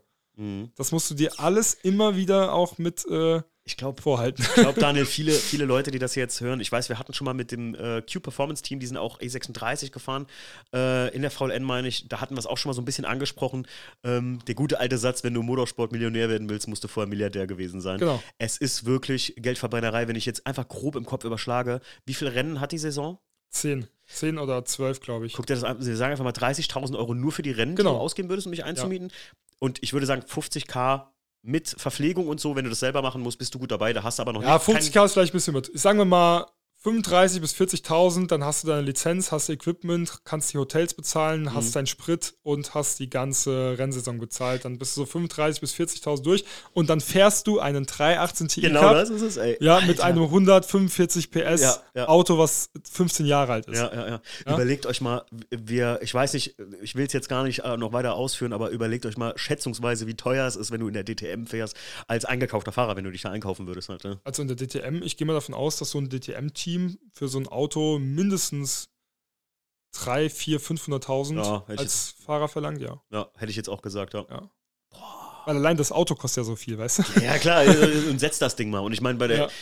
viele sagen auch, Vielleicht, ich glaube sogar noch mehr. Ich glaube, das ist zu günstig. Also du zahlst ja mittlerweile selbst für so, wenn du wirklich äh, Kart fährst auf einem hohen Level und da um die deutsche Meisterschaften so mitfährst, Ja. bist du ja schon bei 150, 200.000 Euro für so eine Kartsaison, äh, wo du deinen Sohn, der zehn Jahre alt ist, ins Kart sitzt. Ne? Also da musst du wirklich.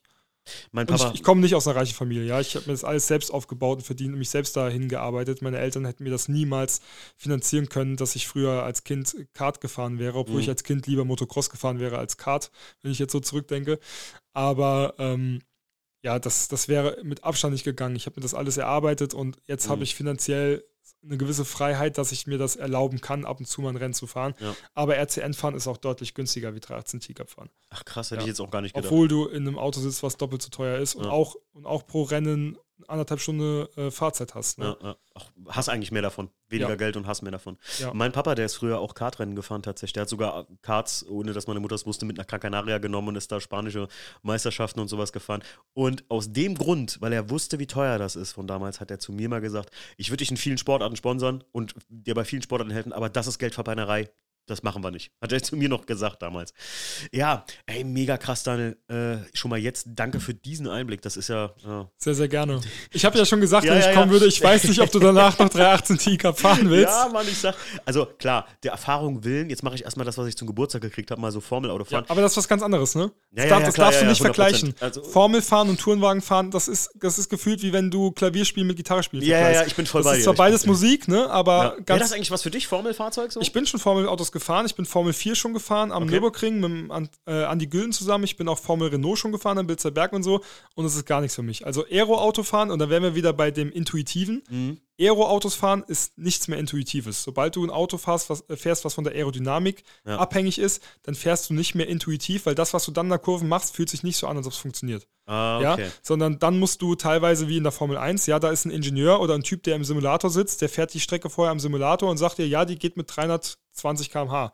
So, und dann musst du die mit 320 km/h auch fahren, weil wenn du sie mit 82 fährst, hast du eventuell nicht genug Abtrieb und du fliegst raus. Und wenn du schneller fährst, fliegst du auch raus. Das heißt, ja, da musst du durchziehen, da musst du ja, die Eier krass. haben.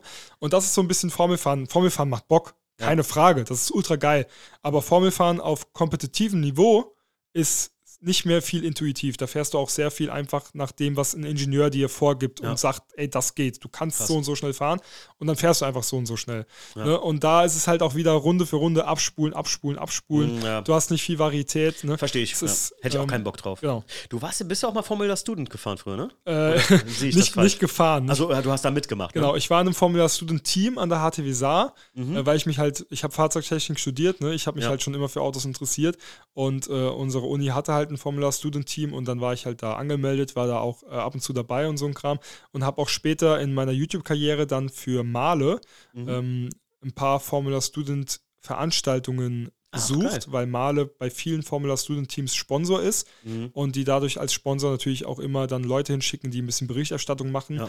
Und dann war ich auch mal auf ein paar Formula Student Rennen für Male aber das war schon die Zeit, wo ich nicht mehr aktiv selbst in einem Team war, wo mhm. ich dann eher als Berichterstatter und YouTuber vor Ort war und für Male da gefilmt habe und sowas. War einer meiner, äh, ich habe das S3 Racing Team aus Siegen hier zu Gast gehabt im Podcast. Ja, cool. Fand ich super geil auch. War, war eine Sache, Sau mit der ich mich niemals beschäftigt habe. Leute, ja. ähm, guckt euch das an, Formula Student, den ja. Podcast. Guckt euch den Podcast an, sage ich gerade.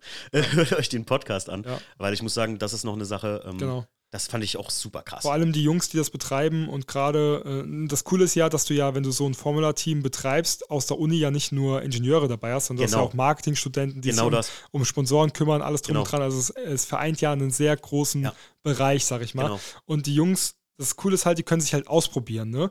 Und ich glaube, es sind schon sehr viele krasse Erfindungen aus dem Formula-Student-Bereich später in die Autoindustrie dann übernommen worden, ja. weil dort irgendwas ausprobiert wurde. Da wurde mal schnell mit dem 3D-Drucker was gedruckt, um genau. das mal zu testen. Auf einmal hat man gemerkt, Digga, das ist die Lösung für so viele Probleme. Ja, ja. Und das ist halt, äh, so viele Leute, die da draußen im Auto unterwegs sind, wissen gar nicht, wie wichtig sowas ist, Formula-Student, dass, dass junge Ingenieure, angehende Ingenieure, Studenten sich schon mal beweisen können, rumprobieren können. Und vor allem glaube ich auch, dass es dann für deinen späteren Berufsweg, wenn du quasi äh, Formula Student äh, Mitglied warst und in deiner Uni-Zeit an so Autos gearbeitet hast und mitgewirkt hast und gehst dann in die echte Autoindustrie, ich glaube, du hast einen riesen Vorteil gegenüber ja, den Leuten, die einfach nur den ganzen Tag die Theorie äh, in, in, im Studium ja. gepumpt haben. Ne?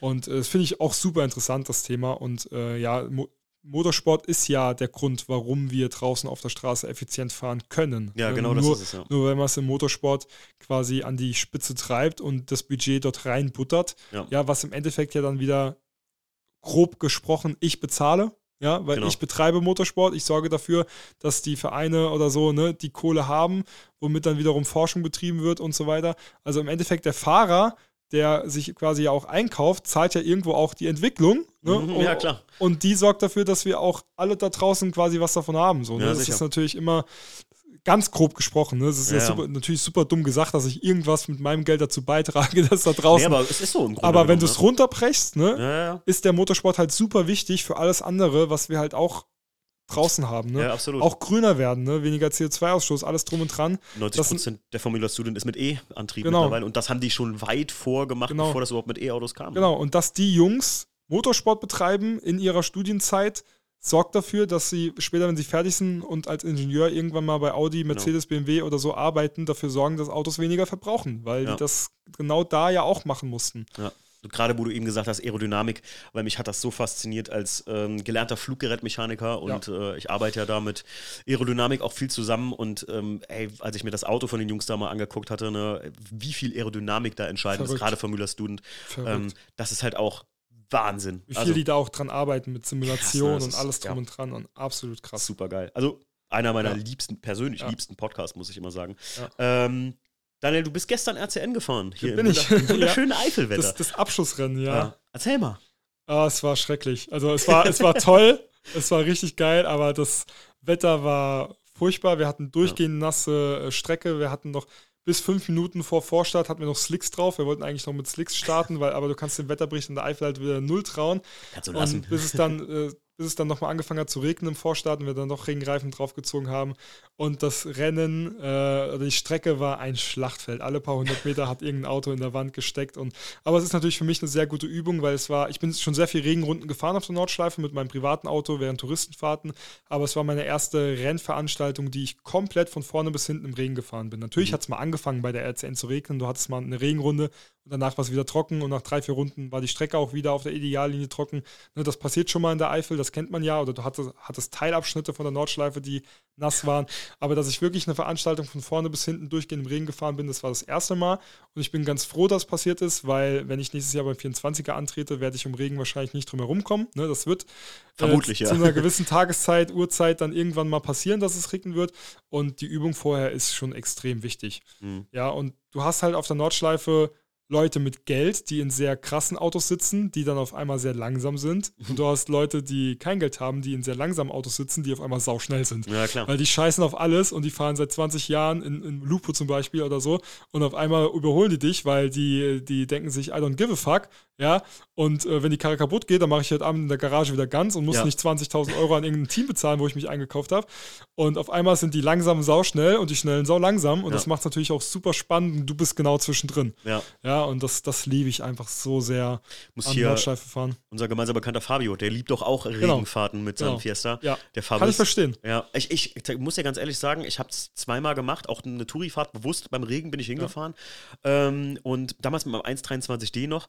Boah, ich fand es echt super schwierig irgendwie, ja. weil sich alles ja. geändert hat. Heckantrieb ja auch nochmal noch mal ja. eine ganz andere Nummer. Ja, ja, äh, ganz andere Geschichte. Und für mich hat sich so geändert, dass ich sage so, boah, ich glaube, das muss ich mir nicht mehr antun, weil ich muss es nicht machen. Ich bleibe lieber beim Trocknen, ich mache weniger kaputt Fall. vermutlich. Und ich hätte mir gestern auch gewünscht, dass ich mein erstes Auto, mein erstes Rennauto gehabt hätte. Ich habe ja damals, als ich angefangen habe, mit einem Astra G OPC, 2 Liter okay. Sauger angefangen und der ist im Regen noch einfacher zu fahren gewesen. Mhm. Also ich glaube, ich wäre mit dem G Astra schneller gewesen als mit dem Turbo Astra, äh, weil der Turbo Astra dann auch so viel Leistung an der Vorderräder hat, dass du in jeder Kurve beim leichtesten Gasstoß, ne, das Auto schiebt dir dann die Vorderachse nach außen, ne? Ja, ja, und ähm, das ist halt beim G Astra einfach einfacher gewesen, weil du konntest halt einfach viel früher ans Gas gehen, viel entspannter fahren und ja, so. Klar. Und äh, ich kann mir gut vorstellen, dass ich mit dem G Astra vielleicht sogar schneller gefahren wäre, auf die Rundenzeit gesehen, wie mit dem H Astra gestern. ist das nicht, ist das, wo, ich gerade eben noch von sprechen wollte, ist das nicht gerade auch, wenn du jetzt mal, mal Regen hast und du hast alle, alle haben dieselben Reifen im TI Cup jetzt nochmal gerade ähm, und du hast 50 Autos da im Starterfeld, das ist doch, wo du gerade eben sagst, überall stecken Autos in der Leitplanke. Das ist absolut verrückt. Das ist doch Mord und Totschlag. Ich bin bei meinem ersten Rennen, was ich gefahren bin, wo auch der Timo Glock mitgefahren ist, sogar den Start gefahren. Es war ein fliegender Start, Hockenheim und da bist du ja super schnell, fährst dann auf die erste rechts zu äh, wenn du da mit 50 Autos, die teilweise einen Abstand von 3 cm haben, auf die erste Kurve zufährst, das ist absolut geisteskrank. Krass. Das also, ist. Stelle ich mir auch echt. Ja. Da musst du Nerven behalten, ne? Nicht nur Nerven, du musst, du musst, alle, musst alles irgendwie äh, dran behalten. Also, das ist. Krass. Hast du schon mal da, hast du eigentlich schon mal allgemein schwer einen gebaut, einen Unfall nee. gebaut? Oder? Also ich habe oft Berührung und 13 T-Cup ist das auch ganz normal. Die Leute fahren dort mit dem Messer zwischen den Zähnen, aufs, auf was ich erzählt habe, ja, aufs letzte klar. Zehntel kommt es da wirklich an.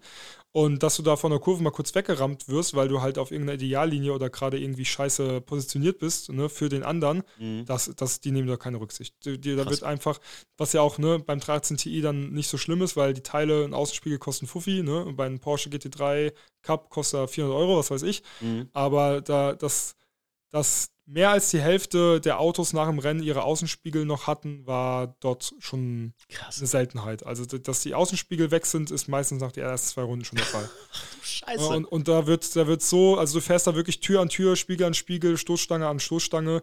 Und dann, wenn du einen halben Meter früher bremst, als der andere es erwartet, hängt der dir komplett hinten drauf. Und dann mhm. fliegst du ab. Und das sorgt natürlich auch dafür, dass du als noch nicht so geübter Fahrer natürlich sehr vorsichtig an die Sache rangehst und mit einem weniger hohen Risiko fährst und ja, vielleicht klar. so auch schneller sein könntest, wenn du das Risiko eingehen würdest, ist einfach, aber einfach nicht eingehen willst. Das ist ne? so eine erschreckende genau. Situation. Genau. Und viele Jungs dort, für die geht es um was, für die geht es um ihre Zukunft. Die wollen damit, die wollen Profi-Rennfahrer werden, die wollen damit ihr Geld verdienen, das ist ihre Berufung, ja, die müssen sich da beweisen. Und da ist es scheißegal, ob du eine Felge, einen Spiegel, eine Stoßstange kaputt fährst, mhm. wenn du dafür einen Platz weiter vorne im Ziel bist. Ja. Und so fahren die dort halt auch. Ne? Und das Krass. ist in der RCN deutlich rücksichtsvoller, weil du halt einfach auch weißt, die Autos sind nicht alle gleich schnell, sondern du weißt, es kann jederzeit einer von hinten kommen, der viel schneller ist als du und es kann jederzeit einer vor dir in der nächsten Kurve sein, der viel langsamer ist als du und darauf musst du halt durchgehend gefasst sein. Das heißt, du guckst auch viel öfters in den Rückspiegel. Aber die Jungs, die im 318 Ti Cup vorne mitfahren, die müssen eigentlich nicht in den Rückspiegel gucken, weil die fahren vorne. Weißt mhm, du? Ja. Für die gibt es nur die Autos vorne zu überholen. Das, was hinten ist, ist eigentlich scheißegal. Und dementsprechend lenken die halt auch teilweise einfach auf dich ein und so, weil die das nicht erwarten. So, ne? okay, also, ja, verstehe. Es ist, äh, 318 T-Cup fahren ist schon hartes Massaker und, und harte Materialschlacht. Muss, muss man schon so sagen. Und ja. da ist schon auch viel passiert. Auf der Nordschleife passiert auch viel, aber da liegt es eher an der Strecke, nicht mhm. an den anderen Fahrern. Und beim 318 T Cup liegt es eher an den Fahrern, nicht an der Strecke. Auch geil. Ja. Also ich muss dir sagen, für mein Fazit kann ich jetzt schon sagen, puh, ich glaube, das ist nichts für mich. Aber Aus ich glaube, so eine BMW Challenge oder Classic Masters oder so mit demselben Auto, ja. ne, weil das Auto ist zum Lernen wirklich extrem gut. Ja, das, ich, das wäre, glaube ich, eher was für den Einstieg. Ich glaube, es geht für mich ja eher darum, was ich ja gerne mal hätte, Daniel, ist einfach mal einmal so eine Erfahrung Jetzt auch nicht irgendwie, dass ich um irgendwas machen muss, sondern einfach mal selber für mich erlebt zu haben, so läuft das ab, Junge. Ja. Und ich muss echt sagen, die Gefahr oder, oder das, also ich glaube, die, die Demotivation in, ja. in 318 Ti Cup, die wäre einfach ja. dermaßen hoch. Nee, aber du kannst es ja trotzdem machen für die Erfahrung. Dann fährst du halt nur ein Rennen oder ein klar. Rennwochenende. Du musst ja nicht die ganze Saison fahren, ja, genau. weißt du? Ach, das geht aber auch. Also klar, ich kann auch wirklich nur du kannst dich nur für ein Rennen einkaufen. Klar. Ach, verrückt. Deswegen mach doch einfach mal und dann kannst du ja immer noch entscheiden, okay, gefällt mir vielleicht doch. Brauch, ich brauche ja erstmal das Equipment. Ja. das, ja. Aber ansonsten echt gucke ich mich mal um nach. Ähm, ich, mir haben ja noch ein paar andere Leute geschrieben, die auch gesagt haben, ey, wir haben ein Team, willst du da mal reingucken und so. Ich werde es einfach mal mitnehmen ja. und äh, werde mir das mal tatsächlich angucken, Daniel. Auf jeden Fall vielen Dank schon mal für die äh, demotivierende. nee, Tut mir leid. Nein, Quatsch. Aber du hast es mir tatsächlich im Vorfeld schon mal ein bisschen gesagt. Ja. Ich musste dich immer ein bisschen einbremsen und gesagt, ja. Daniel, wir reden da erst im Podcast. Aber ich habe auch wirklich versucht, es so neutral wie möglich zu erklären, dass, man, wirklich dass man wirklich versteht, warum ich so drüber denke. Ich kann dir als neutrale Person sagen, ich habe es vollkommen verstanden. Und, und ich, ich bin nicht negativ dem 318 Ti Cup gegenüber eingestellt. Ich kann jeden verstehen, der da fährt, weil mhm. es ist eine ultra geile Challenge. Ne? Man hat wirklich extrem hohes Level, Niveau. Ja. Das ist alles, aber für mich ist es das Falsche gewesen. Es war eine super geile Erfahrung, aber ich glaube nicht, selbst wenn mich das Rennteam nochmal fragen würde, dass ich nächstes Jahr wieder am Start wäre. Ich glaube okay. nicht. Zumindest nicht für die ganze Saison. Ich kann mir gut vorstellen, mal zwischendurch, wenn die Zeit es zulässt, mal ein Rennwochenende mitzunehmen, aber eine ganze Saison zu fahren, ich will mich lieber auf äh, Langstrecke fokussieren ja. Und 24-Stunden-Rennen fahren. Obwohl mir letztens auch die Frage gestellt wurde, was ich mache, nachdem ich das 24er dann gefahren bin und meinen Traum erfüllt habe. Und auf die Frage hatte ich keine Antwort. Le Mans reizt mich zum Beispiel gar nicht. Ich verstehe ja.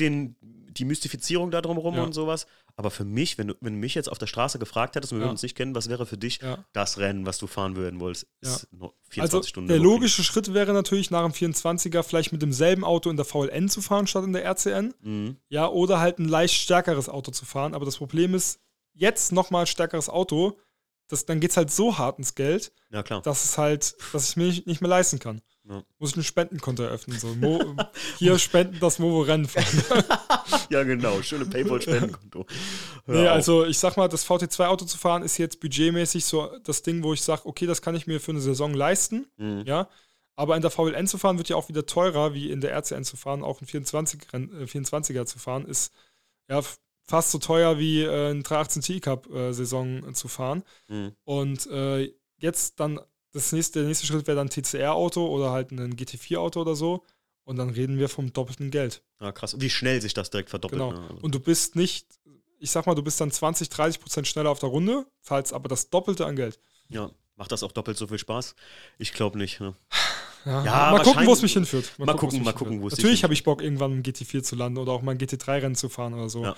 Aber ja, entweder hast du dann ein Team, wo, wo auf dich zukommt und sagt, ey, wir geben dir die Möglichkeit. Oder du hast irgendwie, kommst irgendwie finanziell auf einmal in anderes, auf ein anderes Level, dass du dir das einfach leisten kannst. Aber ja. Man merkt auf jeden Fall, dass, dass, du was mitgenommen hast aus dem 318 Ti Cup, finde ich. Ja. Und das ist ja alleine schon der Vorteil, genau. eine gute Erfahrung gemacht zu haben. 100 Prozent. Okay, damit haben wir im Prinzip, damit hast du mir genug bewiesen, äh, Daniel, dass ich ja erstmal die großen Rennfahrerkarriere an den Nagel, also nee, Nein, TNT das will ich gar nicht. ich weiß also aber, was ich, du meinst. Ich, ich mache ja auch diese Videos und diese ganze Reise, die ich mitfilme und so, die mache ich ja, um Begeisterung für den Motorsport zu schaffen. Ja? Aber der Motorsport ist so breit und es gibt so viele Dinge, ne? Mhm. Und ich glaube halt einfach, dass du sehr ähnlich bist wie ich, was mhm. das Thema angeht, was dein Mindset angeht und so weiter. Ja. Und ich glaube halt einfach, dass du, wenn du im 318 Ti Cup fahren würdest, würdest du, glaube ich, ähnliche Erfahrungen machen. Bin ich 100% bei dir. Genau. Und deswegen erzähle ich dir einfach von meinen Erfahrungen und wie du jetzt damit umgehst oder was du daraus für dich schließt, das kannst du ja selber entscheiden. Ja. Und wenn du es mal ausprobieren willst, dann machst. Dann fahr mal ein Rennwochenende, ne? Und, und, und, und tu es dir mal an und, und guck, guck mal rein. Aber ich glaube, dass du in einer anderen Rennserie auf, auf lange Sicht glaube ich, glücklicher bist und mehr Spaß hast. Ja. Das, was ich jetzt schon mal für mich auf jeden Fall äh, verbucht habe, ist, dass ich mir es auf jeden Fall mal anschauen werde. Also ja. wenn es hier irgendwo in der Nähe ist, ich gucke es mir auf jeden Fall mal an. Ich mag Motorsport sowieso, wenn er so ein bisschen mit Messer zwischen den Zähnen ist. Ich mag das. Also ja. ich finde es cool, weil es ist ein bisschen die alten WDCC-Zeiten. Wir waren ja eben bei mir in der Halle und dann habe ich hier im WDC-Zimmer, da war ja auch nur Bruch. Bin ne? ich also, voll bei dir. Finde ich Bin auch ich mega geil. Dir, ja. ja. machen wir doch, es waren tatsächlich äh, eine Frage behandelt, äh, den Algorithmus tatsächlich, ob du dich damit auskennst. Quatschen wir gleich drüber. Aber es ist lustig, Daniel, ich habe äh, vor der Story, die ich gemacht habe, hier, stell doch mal ähm, Daniel und mir ein paar Fragen oder Themen vielleicht noch. Mache ich ab und zu mal so. Und meistens kommen so drei, vier, fünf coole Sachen zusammen. Äh, davor habe ich eine Story gemacht und die wurde irgendwie ein, 2000 Mal an sich angeschaut und war wirklich viel Reaction drauf, wo aber nicht der Fragensticker drauf war. Und ich glaube, bei deiner Story, da habe ich wieder nur so 500 Views. Mich hat nämlich einer so mal nebenbei, also außerhalb dieses Fragenstickers gefragt, ob du dich, ob du auch schon mal so ein Problem hattest mit dem Algorithmus bei all deinen YouTube-Videos oder so, die du gemacht hast. Ob du da, ob so jemand wie du, der einfach auch schon lange Content kreiert, auch reinfällt oder ob das, der Algorithmus bei dir trotzdem einfach immer weiter die nee. Sachen nach oben spult. Nee, geht nicht. Nee? Also das Ding ist halt auch dadurch, wie ich, schon, wie ich schon am Anfang vom Podcast erzählt habe, dadurch, dass ich eigentlich aus einer ganz anderen Riege komme, mhm. ähm, die halt viel journalistisch zu tun hatte und einfach auch teilweise die Autos relativ einzeln behandelt hat. Ne? Also mal angenommen, jemand hat sich das Video von einem Golf angeguckt, ja, von einem Standard-Golf. Ja. Der interessiert sich nicht für das Video vom Huracan, Lambo Huracan, weil der will sich halt einen Golf kaufen und keinen Huracan. Ja, stimmt. Ja, ja und dann, dann, dann triffst du natürlich ganz verschiedene Zielgruppen auf einem Kanal. Ja. Und warum soll jemand diesen Kanal abonnieren und soll sich quasi jede Woche irgendwie ein neues Video angucken, wenn er sich eigentlich nur für dieses eine Auto interessiert? Ne? Ja, ja. Und so konnte ich halt früher immer sehr gut einschätzen, ey, ich mache jetzt ein Golf GTI-Video, das hat eine riesen Zielgruppe und natürlich kriegt das mehr Aufrufe, wie wenn ich jetzt ein Video über ein totales Nischenprodukt mache, was auch nicht gut verkauft wird. Und aktuell wandelt sich der Kanal ja ein bisschen mehr dazu, dass es auch um mich als Person geht, nicht nur um das Auto. Und natürlich sorgt das dafür, dass die Leute Interesse an mir bekommen und dann auch den Kanal abonnieren, weil sie meine Story sehen wollen. Aber das ist auch ein bisschen scheiße für meinen Algorithmus. Ja, gut, kann ich, ja. ne? kann, man, kann man sich, glaube ich, ganz gut Absolut. zusammenreimen. Ja. ja. Ich, ich, muss sagen, beim Podcast merke ich das zum Beispiel, je nachdem, wie der Titel ist, dass es wirklich ein Clickbait-Business, wenn du mich fragst. Also ja. beim, beim Podcast merke ich es. Wenn ich Bei jetzt, YouTube auch. Äh, wenn ich jetzt irgendwas reinschreiben würde und der durch den Titel auch schon gar nicht ersichtlich ist, mit wem ich hier einen Podcast mache. Wenn ich äh, Infos zum 318 Ti Cup machen würde, ne? Äh, und wenn ich halt Daniel Movo reinschreiben würde, jetzt muss man mal sagen, du bist halt äh, schon, hast jemand, bist jemand mit Reichweite, dann ist das halt eine ganz andere Geschichte. Und das habe ich immer gemerkt, dass ich ganz am Anfang mh, überhaupt nicht darauf geachtet habe. Und ich kann das auch jedem nur ans Herz legen, dass man so ein bisschen sich anguckt, was trendet auch gerade, wenn ihr Reichweite generieren wollt. Also das ist meine Erfahrung, die ich gemacht habe tatsächlich. Ja, ich meine, das ist ja auch das Simpelste der Welt. Also der erste Gedanke, über, über den man sich klar werden muss, weil was bringt dir das, wenn du ein geiles Video hast, aber keiner klickt drauf? Also du musst ja, ja. die Leute erstmal unabhängig ob das Podcast ist oder was weiß ich was, du musst die Leute ja erstmal draufkriegen, bevor du sie dann davon überzeugen kannst, dass du sie unterhältst und guten Content lieferst. So, und wenn du schon beim, beim Thumbnail und beim Titel verkackst ja. und keiner klickt drauf, weil das nicht ansprechend ist, dann kann dein Video so geil sein, wie es will. Ja? Ja. Aber das, das, das bringt dir nichts. Ja, ja. Das bringt dir dann nichts. Absolut. Ne? Und natürlich gibt es dann so eine, so eine Schnittmenge von, von Leuten, die so hart Fan sind, dass sie immer drauf klicken, egal was du postest. Ne? Aber ähm, darauf sollte man sich in meiner Welt und auf meiner Größe nicht verlassen. Mhm. Ja, einen JP, einen Monte, einen was weiß ich wer, äh, unsympathisch TV oder so, da ist es scheißegal. Die können ein schwarzes Thumbnail hochladen und können als Titel Punkt, Punkt, Punkt hinschreiben. Ja. Und die Leute denken sich, boah, krass, neues die würden Video. abdrehen. Genau. Stell dir mal von Rezo, macht mal ja, einfach ein Video, wo nur schwarz Emoji, ist. wenn du dir da die Titel anguckst und, und die Thumbnails und so, das ist scheißegal bei dem, ja? Ja, stimmt, stimmt. Weil der halt eine Fanbase hat, die kontinuierlich jedes Video gucken.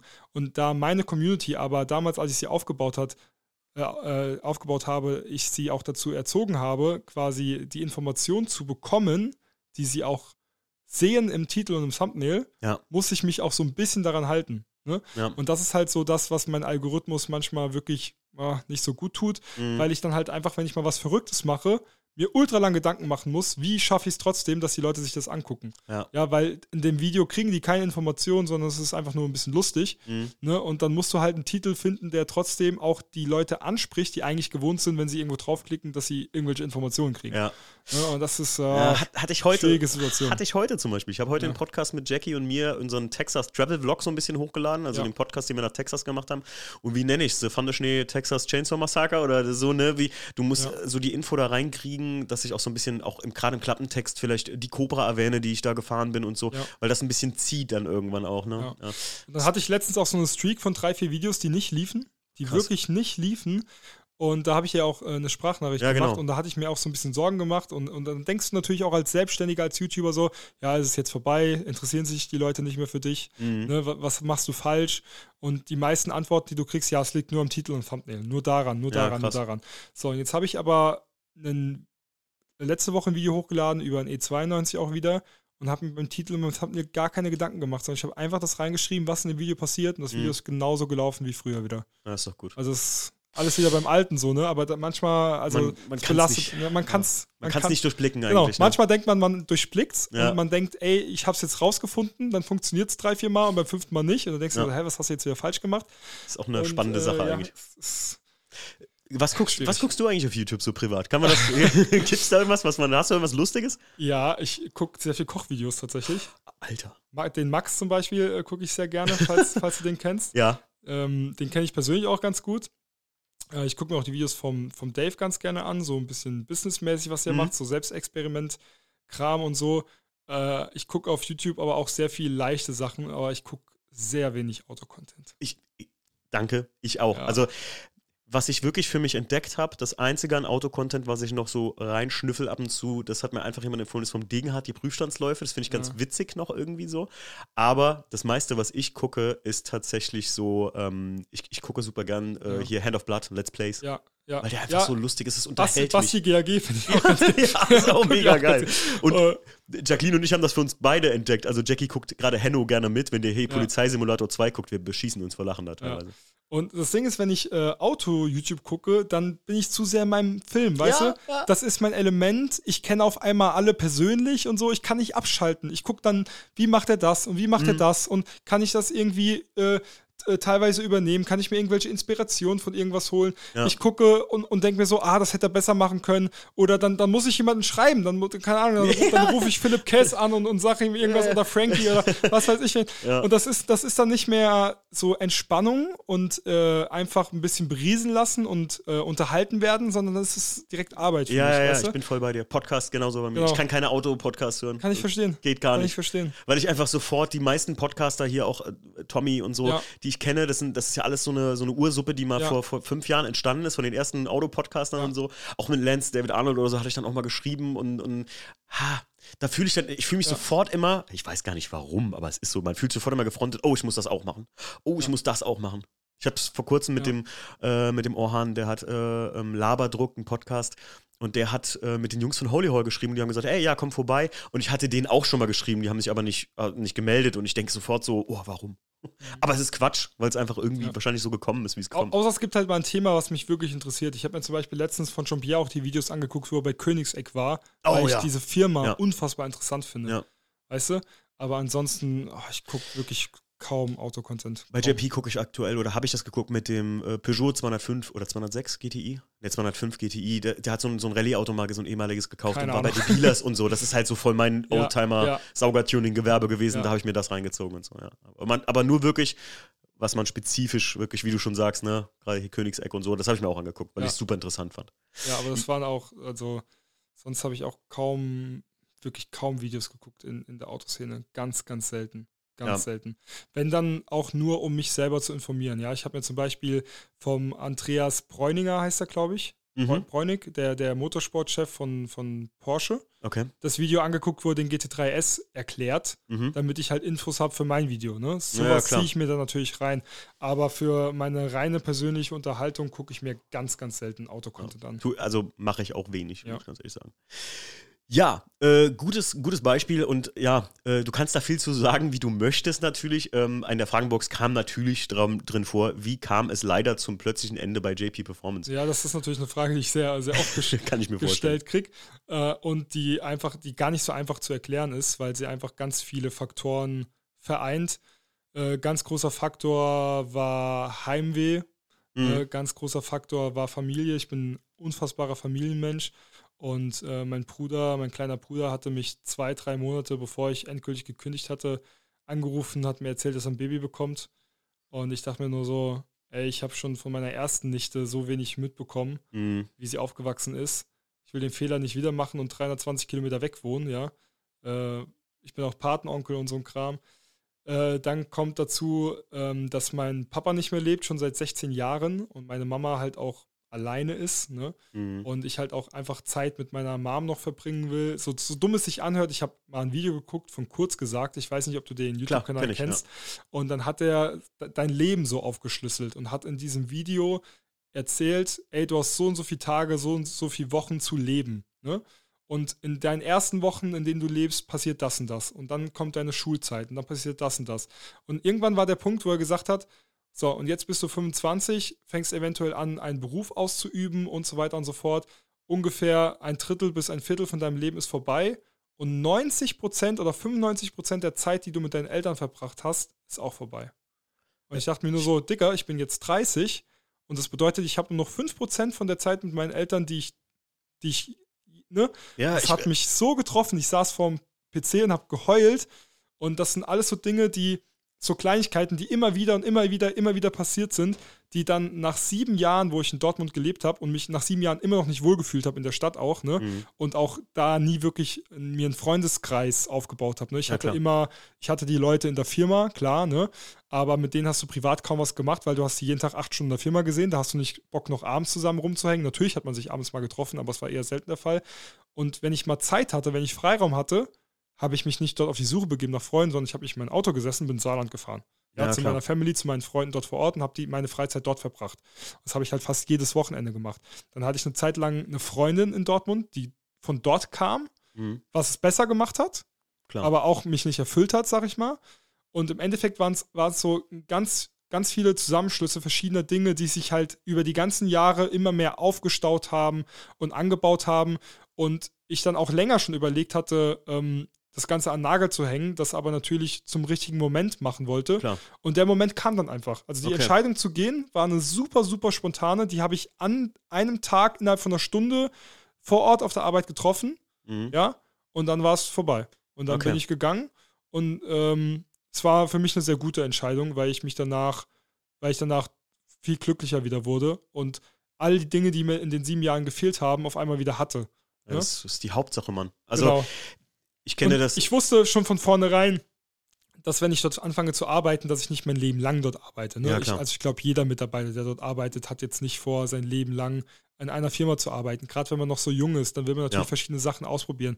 Ich hatte natürlich auch meinen eigenen Kanal, der schon deutlich älter war als die Zeit, die ich bei Champion Performance gearbeitet habe. Ich habe meinen Kanal ja schon drei, vier Jahre betrieben, bevor ich zu Champion bin. Ja, ne? Und äh, habe auch während ich dort gearbeitet habe, den Kanal nebenbei immer weiterführen lassen. Ich hatte eine 40-Stunden-Woche bei JP Performance, ja, mit hin- und zurückfahren, morgens und abends waren es ja eigentlich am Tag, sag ich mal, wie, wie, wie, viele Stunden warst du weg? Du bist morgens um, um 7 Uhr bist du aus dem Haus gegangen, damit du um 8 Uhr auf der Arbeit warst. Um 17 Uhr hattest du Feierabend, dann warst du um 18 Uhr wieder zu Hause, ne? Mhm. Dann sag ich mal, keine Ahnung, bist du am Tag 10 Stunden auf der Arbeit, dann ist es eigentlich eher eine 5-Stunden-Woche mit, mit Hin- und Herfahren, alles, was du drum, äh, 50-Stunden-Woche mit allem drum und dran. So, und dann hatte ich ja nochmal einen 50-Stunden-Job nebenbei. Krass, ja, ja, der mich ja nicht nur von morgens bis abends beansprucht hat, sondern teilweise auch mitten in der Nacht. Ja. ja, wenn Patrick mich mitten in der Nacht angerufen hat, gesagt, hat gesagt, ey, die Videos, irgendwas läuft gerade nicht, oder wir haben da irgendein Problem, oder da stimmt gerade irgendwas nicht, oder wir haben gerade irgendeine E-Mail reinbekommen, dass wir uns da und da irgendwas ändern oder machen müssen, oder hier hat die Freigabe nicht gepasst und das Video muss schnell runter, sonst kriegen wir Ärger, sondern du musst ja jederzeit abrufbereit sein. Krass, ja. So. Und das belastet dich ja noch zusätzlich. Das heißt, wenn du 100 Stunden die Woche schon mit Autokram arbeitest und da reinsteckst ja, krass. und irgendwann als ich jung war, ging das, mhm. aber irgendwann schaffst du es halt nicht mehr. Ne? Und dann hast du natürlich ein Baby, was du nebenbei aufgebaut hast, das willst du natürlich auch nicht verlieren. Dann stehst du irgendwann vor dem Punkt, wo du sagst, ey, ich schaffe nicht mehr beides, ich muss mich für eins entscheiden. Und dann ist natürlich auch klar, dass du dich für das entscheidest, was du dir selbst aufgebaut hast, anstatt für jemand anderes quasi weiterzuarbeiten, ja, ne? wo du quasi einen, einen normalen 9-to-5-Job hast, obwohl das ja da auch nie ein 9-to-5-Job war. Es war ja immer mehr. Wir waren ja auch so viel unterwegs und sind hin und her geflogen und ne, es gab dann Wochenende oder Wochen, wo ich komplett weg war. Dann gab es teilweise Situationen, wo ich mit Jean-Pierre irgendwo hingeflogen bin und bin von dort woanders hingeflogen. Jean-Pierre ist nach Hause geflogen, nach Dortmund und ich bin von dort mit Pat äh, woanders hingeflogen, Ach, um mich Movo. mit Patrick Alter, zu treffen, um dann für Movo-Kram zu machen. Irre, ne? ja. Und irgendwann sagst du halt einfach, ey, du vermisst dein Zuhause und es ist zu viel und mhm. es geht nicht mehr. Und irgendwas musst du ja auch immer schleifen lassen. Du kannst dich ja nicht auf beides zu 100% konzentrieren, sondern ja eine der Sachen hat immer dann auch den Nachteil, ne, im Gegensatz zur anderen Sache. Ja. Und wenn du natürlich irgendwo angestellt bist, dann versuchst du dich natürlich auch darauf zu konzentrieren. Ne? Dann leidet natürlich auch Motorwoche darunter. Ja. Und irgendwann merkst du das dann auch, weil deine Klicks vielleicht nicht mehr so passen oder weil du auf einmal Sachen absagst, die du eigentlich gerne machen würdest, die du aber aufgrund Zeit oder Arbeit nicht machen kannst, ne, dann musste ich auch natürlich auch immer Urlaub nehmen. Ne? Viele denken, äh, Champier hat dich einfach freigestellt und du bist irgendwo hingeflogen, hast mit Patrick gefilmt. Nee, ich musste natürlich von meinen 30 Tagen Urlaub auch, im ja, Jahr klar. einfach den Urlaub nehmen, die ich für die Veranstaltung gebraucht habe. Dann hast du natürlich aber trotzdem eine Verantwortung. Ich war Medienabteilungsleiter, ja, wenn irgendwas nicht geklappt hat oder wenn du am Tag vorher irgendein Projekt betreut hast, was dann an dem Tag, wo du weg bist, jemand anderes macht und es gibt Fragen dazu, dann sitzt du natürlich auch, während du unterwegs bist am Handy, musst irgendwas klären und sowas, ne? Ja, klar. Und das sind natürlich alles Dinge, die kannst du eine Zeit lang durchziehen. Ja, hallo? Hier kommt der Hund rein. Ne, erzähl weiter. Das sind alles Dinge, die kannst du eine Zeit lang durchziehen und die schaffst du eine Zeit lang, aber auf ewig schaffst du die nicht. Und äh, das war mir schon länger bewusst und ich habe eigentlich nur einen Punkt abgewartet, wo ich gesagt habe, ey, äh, an dem Punkt muss ich jetzt für irgendwas einen Schlussstrich ziehen und das ist dann halt einfach passiert.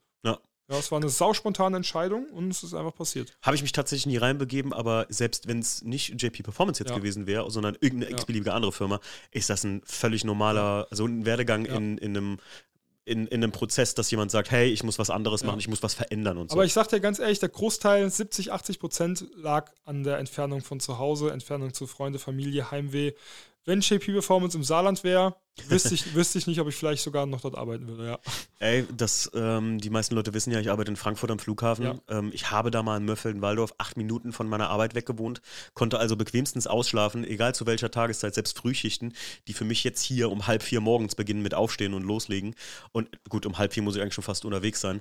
Äh, und muss sagen, ich habe die Wohnung auch äh, in Frankfurt unter anderem also fallen lassen, weil ich trotzdem wie du zwischendrin immer nach Hause gefahren bin und halt völlig verstehen kann, dass klar ist das für mich eine Stunde Fahrzeit oder ein bisschen mehr Fahrzeit, aber ich war immer noch zu Hause und hatte meine Freunde, weil, ey, da hatte ich auch nur meine Kollegen und klar gehst mit denen was essen. Aber es ist einfach nicht dasselbe, deswegen kann ich es super gut nachvollziehen. Ähm, ich habe großen Respekt für Leute, die einfach so in eine Stadt gehen, ja, einen neuen Arbeitgeber und dann einfach da alle, alle Zelte zu Hause abbrechen. Ja. Aber auch viele, die ich kenne, die das gemacht haben, sind wieder zurückgekommen, muss man einfach sagen. Aber Dortmund ist auch eine schwierige Stadt. Ne? Also vielleicht, ja, ich, wenn es in einer anderen auch nicht Wenn es in einer anderen Stadt gewesen wäre, wäre es vielleicht auch anders gelaufen. Aber ich bin in Dortmund nie angekommen. Ich bin mit der Mentalität der Leute nicht gut klargekommen. Natürlich gibt es solche und solche, aber Dortmund ist eine Stadt, die für mich als Saarländer äh, schon ein Kulturschock war. Ja, ey, ja, selbst für mich als Rheinländer. Ja. ist also das ein da Kulturschock. Musst du schon, das musst du schon wollen. Auf jeden Fall. Ja, übrigens, Daniel, was ich sehr faszinierend finde, ist, äh, ich sehe viele Parallelen, wie du schon gesagt hast, äh, mit dem emotional ähnlichen Typ.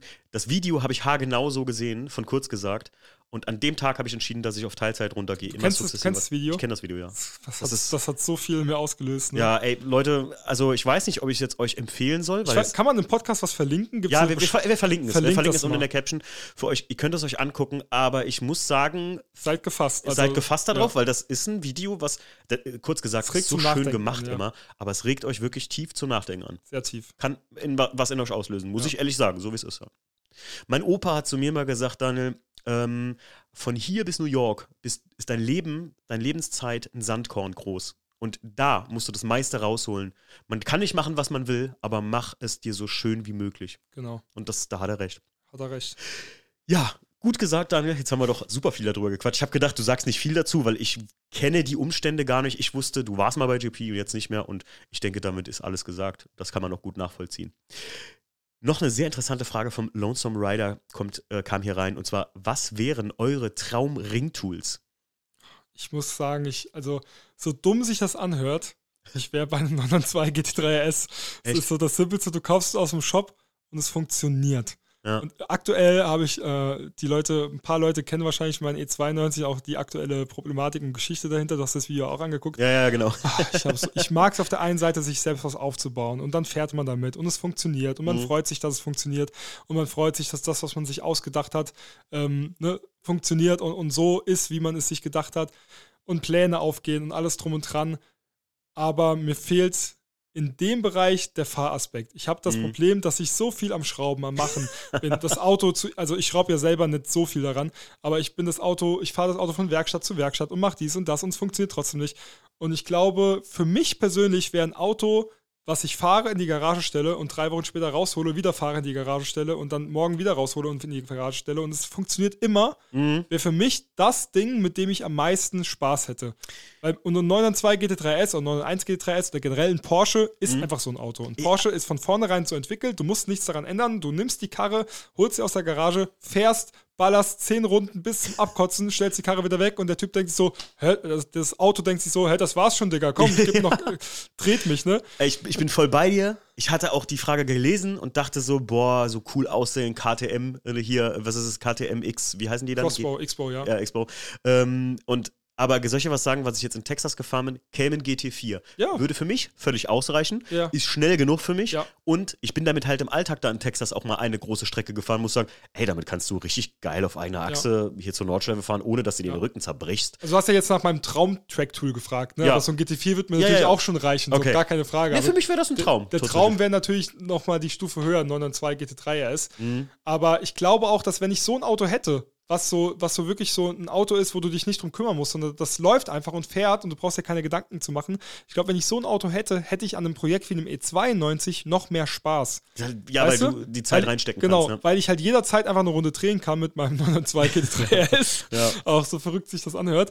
Und hätte halt Spaß, trotzdem nebenbei was zu bauen, was vielleicht dann im Endeffekt vielleicht noch mehr Spaß macht und, und besser funktioniert. Aber du hast halt diese, dieses, diese Sicherheit von dem Auto. Ja. Ne? Und ähm, ja, deswegen würde ich das jetzt so als Antwort sagen, aber das ist natürlich finanziell. Äh, Eine ganz andere Geschichte. andere Geschichte, Brauchen wir klar. gar nicht drüber reden, aber ähm, ich, und wenn es finanziell ein bisschen entspannter wäre, dann würde ich schon in die Richtung M3 E92 oder M4 F80, F82 gehen und sowas halt als Tracktool umbauen. Das wäre so ein Traum gebautes Tracktool, muss ich Mhm. sagen. Oder halt auch so einen KTM Crossbow von der Stange ist schon auch richtig geil Ja. äh, als Tracktool. Aber ich bin zum Beispiel gar kein Fan von so offenen Autos. So, nee, ich auch nicht, überhaupt ne? nicht. Deswegen war ich auch froh, dass der Crossbow jetzt endlich auch eine geschlossene Kabine hat. Ja. Ähm, ja, also ich kann jetzt, die, die Frage kann ich jetzt nicht beantworten mit Mit pauschal. Nee, ist ja auch- E36 M3. Tut Nee, mir leid. nee, um Gottes Willen, um Gottes Willen. Also wäre meiner auch nicht. Also ich glaube, da wäre ich, soll ich dir sagen, wenn ich jetzt ganz selber bauen müsste, ich habe dieses Jahr eine Runde mit einem Auto auf dem Nürburgring gemacht, das mich mehr als nur verblüfft hat, out of the box, wie man so schön sagt. Und das ist der Mini John Cooper Works Ja, R56. kann ich verstehen. Heiliger Strohsack. Ja. Dieses Auto verleitet Ja. dich A zum Ja. Schnellfahren und B Ja. fühlt es sich so geil Ja. an. Und das sage ich als jemand, der immer Ja. sagt Falschradantrieb. Ne? Also- Dasselbe würdest du auch sagen, wenn du aus dem GT86 oder Subaru BRZ aussteigen würdest. Ich wette, du würdest Echt? genau dasselbe sagen wie beim John Cooper Works. Das habe ich schon oft gehört, Ja. tatsächlich von Leuten. Weil man diese 200 PS Sauger immer so als so langsam im Kopf hat. 0,0. Ach krass. Aber für so Strecke, Haltbarkeit, alles drum und dran, also für so ein Out-of-the-Box-Auto ist das für Rennstrecke ultra geil. ja. Ich finde, das geil. sind so die Autos, gerade der BRZ und der GT86, das sind Autos, die wir mit Tuning-Potenzial gebaut wurden von Ja, den Herstellern. auf jeden Fall. Dafür ist es ja auch, glaube ich, so gemacht worden. Ja. Ja, ähm, tatsächlich gucke ich mir gerade hier so die anderen Fragen an und merke, Teileliste fürs Standardniveau kam, kam mir teuer vor auf der Website vom TI Cup. Was kostet es wirklich kompetitiv zu fahren? Haben wir eigentlich schon drüber gesprochen, Ja. ne? Kosten, Lizenzen, Vorbereitung, wie gelingt der Einstieg? Ähm, ganz kurz mal dazu, ich meine, wir haben schon viel darüber gesagt. Ja. Ähm, kann man da einfach Teams anschreiben und fragen oder wie Ja, ist das? also das, das ist halt das, was viele auch immer nicht so ganz verstehen. Wenn du die Kohle hast, kannst du morgen fahren. ja, weißt du? okay. Dann machst du deine Lizenz, kaufst dich irgendwo ein, den Teams ist es scheißegal, ob du zum ersten Mal fährst oder zum 20. Mal. Wenn du genug Kohle auf den Tisch legst, dann kannst du, dann kann jeder sofort fahren. okay. Motorsport ist regiert von Geld. Mhm. Und umso mehr Kohle du mitbringst, umso mehr kannst du fahren. okay, alles klar. Das hört sich böse an, aber, Nee, es, ist, aber- es nee, ist so. es ist logisch. so. Es gibt so wenig, es gibt so wenig Menschen, die vom Motorsport, die vom Motorsport leben und äh, Geld verdienen beim Motorsport und so viele, die Geld dafür ausgeben. Also ich glaube, beim 24-Stunden-Rennen hast du eine Handvoll Leute, die dafür bezahlt werden, dass sie in dem Auto sitzen. Ja, ja. Dann gibt es noch ein größerer Teil von Leuten, die es kostenlos machen dürfen. Aber der, der allergrößte Teil, der zahlt, dass es machen darf. Ja. Du, ich sehe es ja, guck mal beim Flying Help Team, die bis letztes Jahr, gut, letztes Jahr mit dem Porsche, nee, dieses Jahr mit dem Porsche gefahren sind, bis letztes Jahr noch mit der Viper gefahren sind. Ähm, das ist ein reines Team, was wirklich, wo jeder ehrenamtlich arbeitet, weil es für einen guten Zweck ist und sowas. Ja. Und äh, ich habe mich da auch mit dem Bernd Albrecht schon mal drüber unterhalten, wie viel sowas eigentlich kosten würde mit so Ja. einem Auto, mit so einem Team, mit Catering-Zelt und allem möglichen. Ne? Das ist schon Wahnsinn. Das ist echt Wahnsinn. Ähm, sehr lustig auch, ähm, stell ihm die Nutella-Frage. Daniel, die Leute wissen, äh, ich bin bekannt dafür, dass ich großer Verfechter von keine Butter unter Nutella bin. Wie Ja. isst du dein Nutella-Brot? Ich esse kein Nutella. Ah, das ist auch okay. Das ist auch okay. Aber, aber ich sag dir, wenn ich, äh, also manchmal bestellt man ja bei so günstigeren Bäckereien und so mal ein Schokocroissant und dann ist da Nutella drin, so, weißt du? Ja, die, ja, ja. die spritzen dann irgend so eine Nuss-Nougat-Creme rein, genau, genau. statt so irgendwie geile Schokolade reinzumachen und so. Äh, da bin ich ganz froh, dass da kein Butter dabei ist, sagen wir es Okay. mal so. Also ich wäre jetzt keiner, der sich noch Butter unter das Brot schmieren würde, wenn er, wenn er unter die Nutella schmieren würde, wenn er ein Nutella-Brot essen würde. Aber ich esse generell gar kein Nutella. Ich, Okay. ich mag das einfach gar nicht. Ich auch nicht, tatsächlich. Ja. Aber äh, wenn ich denn mal Bock auf sowas habe, dann haben wir immer welches im Haus. Ähm, Ja. Das ist so ein bisschen wie Salz und äh, allgemein Butter, glaube ich. Wo wir gerade beim Thema sind. Salz und Butter und Nutella hat eigentlich jeder deutsche Haushalt. so Nee, ich irgendwie. glaube, wir haben, also Hast du keins? Ich muss gleich nochmal unten äh, beim Chef nachfragen, aber ich glaube, wir haben kein Nutella im Haus. Ja, gut. Okay, das ist dann, also bist du auch nicht so der Nutella unter Butter-Typ. Das, äh, Butter unter Nutella-Typ, das, ist, Nee. das ist schon sehr, sehr wichtig, Nee. sehr wichtig. Ähm, ja, das ist eigentlich so alles gewesen tatsächlich an Fragen. Eine letzte Frage habe ich noch, die hat mir auch jemand gestellt und zwar hat, wurde ich gefragt von, frag mal einfach und allgemein an Podcast-Gäste soll ich mal fragen. Ganz kurz, intuitiv, was dir dazu einfällt, was macht dich glücklich? Familie, Mhm.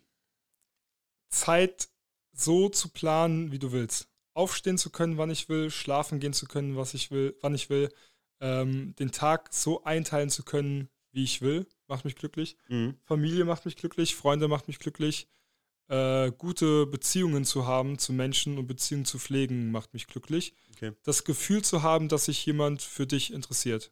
Alleine eine simple Frage von einem Freund, ey, wie geht's dir heute? Was hast du so gemacht? Das macht mich glücklich, weil dir das das Gefühl gibt, ey, du hast einen gewissen Wert für jemand. Ey, boah, finde ich, find ich mega gut. Ja. Das ist, das ist wirklich, wirklich schön. Es macht mich aber auch teilweise glücklich, in den GTR zu steigen und einfach eine, eine Runde, eine Runde über die Landstraße zu fahren. Aber das steht deutlich unter dem, was ich gerade jetzt gesagt habe. Ja, klar. Aber um Kopf frei zu bekommen, wenn du mal nicht glücklich bist, ist es die beste Therapie für mich. Glaube ich dir.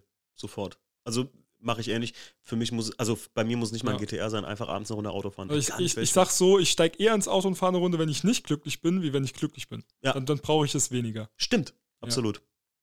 Daniel, vielen, vielen Dank, dass du dir hier Zeit genommen hast für diesen Podcast. Vielen Dank für die Einladung. Es war wirklich ein, ein Schmaus für mich. Das, das Nicht nur ein Augenschmaus, sondern auch ein, ein gesellschaftlicher Ohrenschmaus. Schmaus, Das freut mich. Ohrenschmaus und Das freut mich. Zeitvertreibsschmaus.